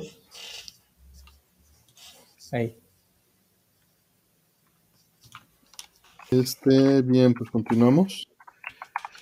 Eh, me dice, a ver, aquí está esto. Dice Sónico Caruto, Artemio, mira Picard temporada 3, es maravillosa. Y estaba platicando en el chat con él, le pregunto que si no es puro fanservice para aplacar fans este hueco. Me dice que no, y que es un este, nerd de Star Trek, se ha quemado todo lo que hay detrás yo he tenido mis reservas por eso, porque sentí que ya nada más dieron como lo necesario para que la gente se pusiera de, pez, de pie con pura referencia. Ojalá esté completamente equivocado. No tengo acceso a un servicio en donde pueda consumirlo. Entonces, este, ojalá eventualmente. Pero todavía tengo Deep Space Nine, todavía tengo Voyager ahí. Antes de este. De caer. De tener necesidad de, de buscarla ya. Mm ya estoy, ya estoy terminando todas las películas de Original Series. Voy en la quinta. Está en Amazon Prime, no sabía Sonico Caruto. Me acuerdo, me acuerdo haber visto las cinco, sí. Voy a, es, la que sigue, ver la quinta es la que sigue. Sí, no diré nada. No, te contamino. Spoilers de hace 40 años, pero está bien. ¿A qué hora acaba el stream? Cuando nos empecemos a caer cabeceando, Eduardo Álvarez. Eh, y pues nos comenta también, este, muchas gracias, Sónico Caruto, y gracias por el apoyo. Dice Jorge Olsla, de mis pixel art favoritos es Elevator Action Returns. Una pregunta, ¿qué canción o track que aparezca en un juego lamentan más que no aparezca en el CD del soundtrack del mismo? Saludos. Es muy fácil, este, Wood Carving Partita de Castlevania Symphony of the Night. Tuve que comprar un puto box set de 10 discos para conseguir la canción porque no venía en el soundtrack. ¿Cómo no está en el, en el disco o sea, el disco base de soundtrack no viene esa canción. No, no, no, viene. ¿Y saben la razón por la cual? Quién sabe, no, la verdad no. La, y la del bibliotecario, la del bibliotecario no venía. Mm. La razón era para vender más boxes, ¿no?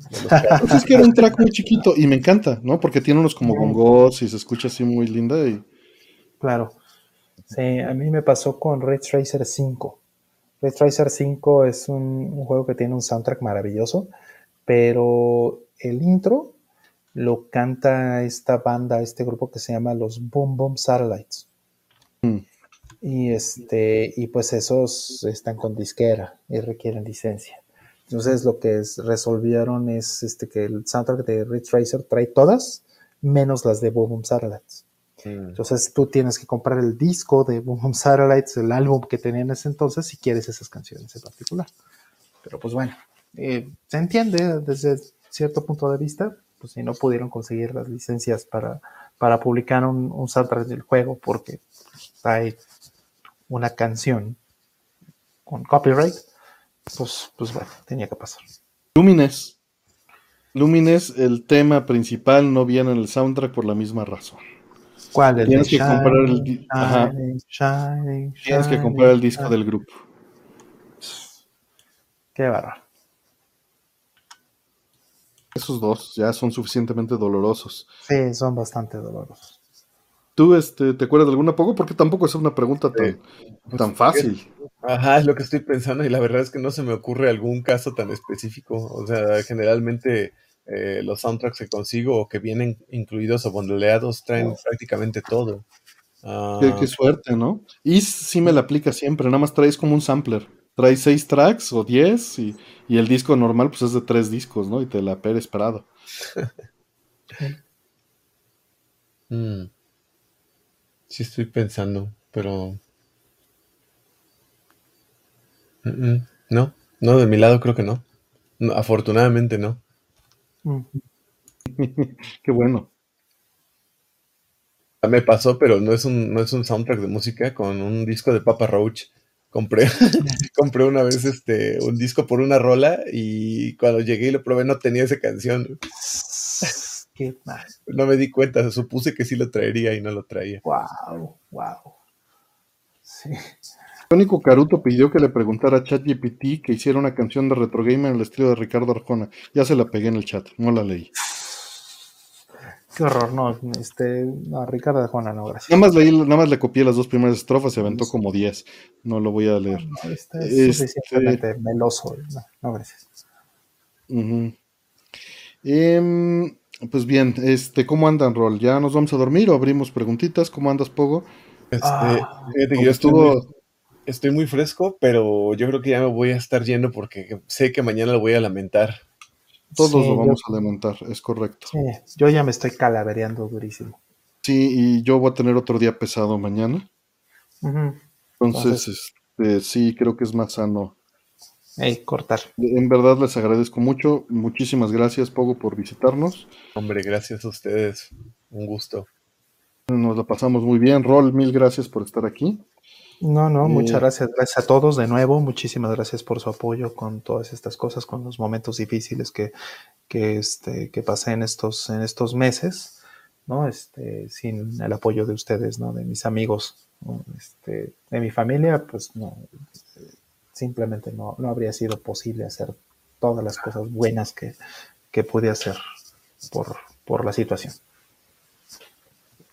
No, aquí estamos para lo que siento no, no haber podido hacer más.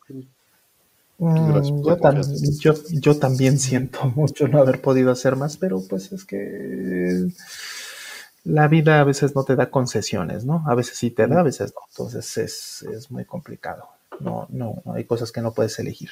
Pero en- con todo y todo, nos fue mucho mejor de lo que podría habernos sido dadas las circunstancias. Entonces, este, sí, y, y bueno, pues también hay un regalo aquí. Aquí tenemos a mis, a mis pequeñitos. ¿no? A mis Tienes a los paracaidistas. Sí, a los para, al gato paracaidista, sí, ya tenemos aquí. Llegaron, llegaron este en, en, en, en, este en blanco y negro, sin duda.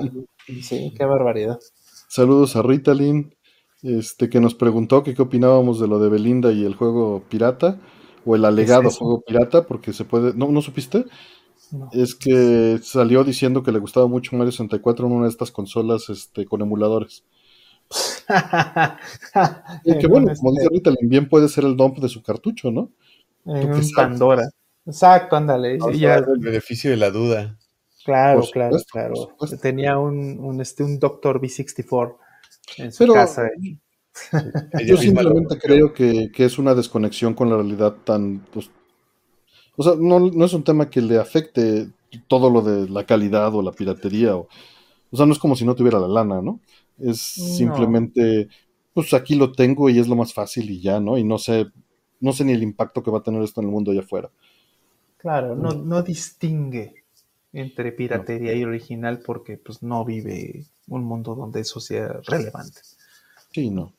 No, no, no. Eso es lo que creo. Pero, pero bueno, como dicen, quizá lo dompeó. Quizá le compró el, el Open Source Card Reader a Hertz en Mercado Libre y rompió su cartucho. Y es su save game de este. De, de este. De, de su cartucho con el que creció. Uno nunca sabe. Exacto, exacto, sí, sí, sí. Y este, y bueno, pues quién sabe, ¿no? ¿Qué tal que eh, lo está haciendo por protesta? Porque como no hay core de Nintendo 64 en Como no corre en zona Lock Pocket, tuvo que utilizar su, Exacto. Pandora Box. Exacto, es un modo de protesta. Sí. Para Es para presionar. Lo que no saben es que es la principal Patreon de Richard Pierre. Ándale, exacto. Es lo que no saben. Y gracias a ella van a tener core. Exacto. Tuvo que involucrarse a alguien de ese nivel. Este, Fernanda nos dice que My Life in Game hizo un video de esa consola, mira. Lo que no saben es que Belinda vio el video de My Life in Gaming, por eso compró esa consola, pro- le compró el Open Source Card Reader a Hertz, y esta es la y es la protesta para presionar a este Robert Pip de que termine el core. Ahí está, ¿ven?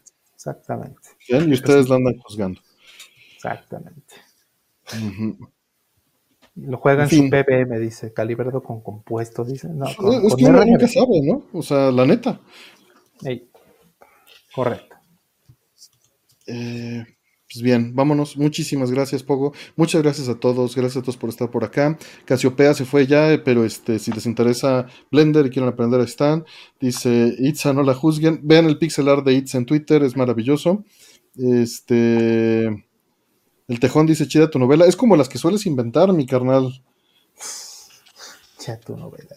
Nunca pensé estar vivo para tener escuchar, escuchar decir Belinda. Tuve una ex que se llama Belinda. Todavía me llevo con ella, muy linda. No es ella, obviamente. Este. Lo hubieran comprado para Switch. Sí, trataré de descansar. Yosele, muy buenas noches. Un abrazo, carnal. Farid, saludos y que estés muy bien. Rol, mil, mil, mil gracias por estar aquí. Mm, Antonio Córdoba. Isagi, eh, cuídense mucho, Hertz, si todavía andas por ahí. Tejón, gracias por todo. John Spin, Dante, Balmori, si todavía andas por ahí también, descansen, que estén muy bien. Raúl Flores, cuídense mucho, que estén muy bien. Más Ben, mm. eh, y nos estamos viendo. Te respondí BRTN en este por texto. Bye. Mm. Decide entre un Switch y un Play si lo vas a usar portátil o lo vas a usar fijo. Si te importa la calidad o te importa que sea móvil. Sería mi Correcto, consejo. correcto. Cuídense. Bye, Bueno. Sónico Caruto. Mil gracias por todo. Y a ver cuándo me animo a, a meter el- mi pie al agua fría de Picard. Que estén bien. sí, jueguen gradios, tengan gatos. Gracias. cuídense. Gracias, Pau. Bye.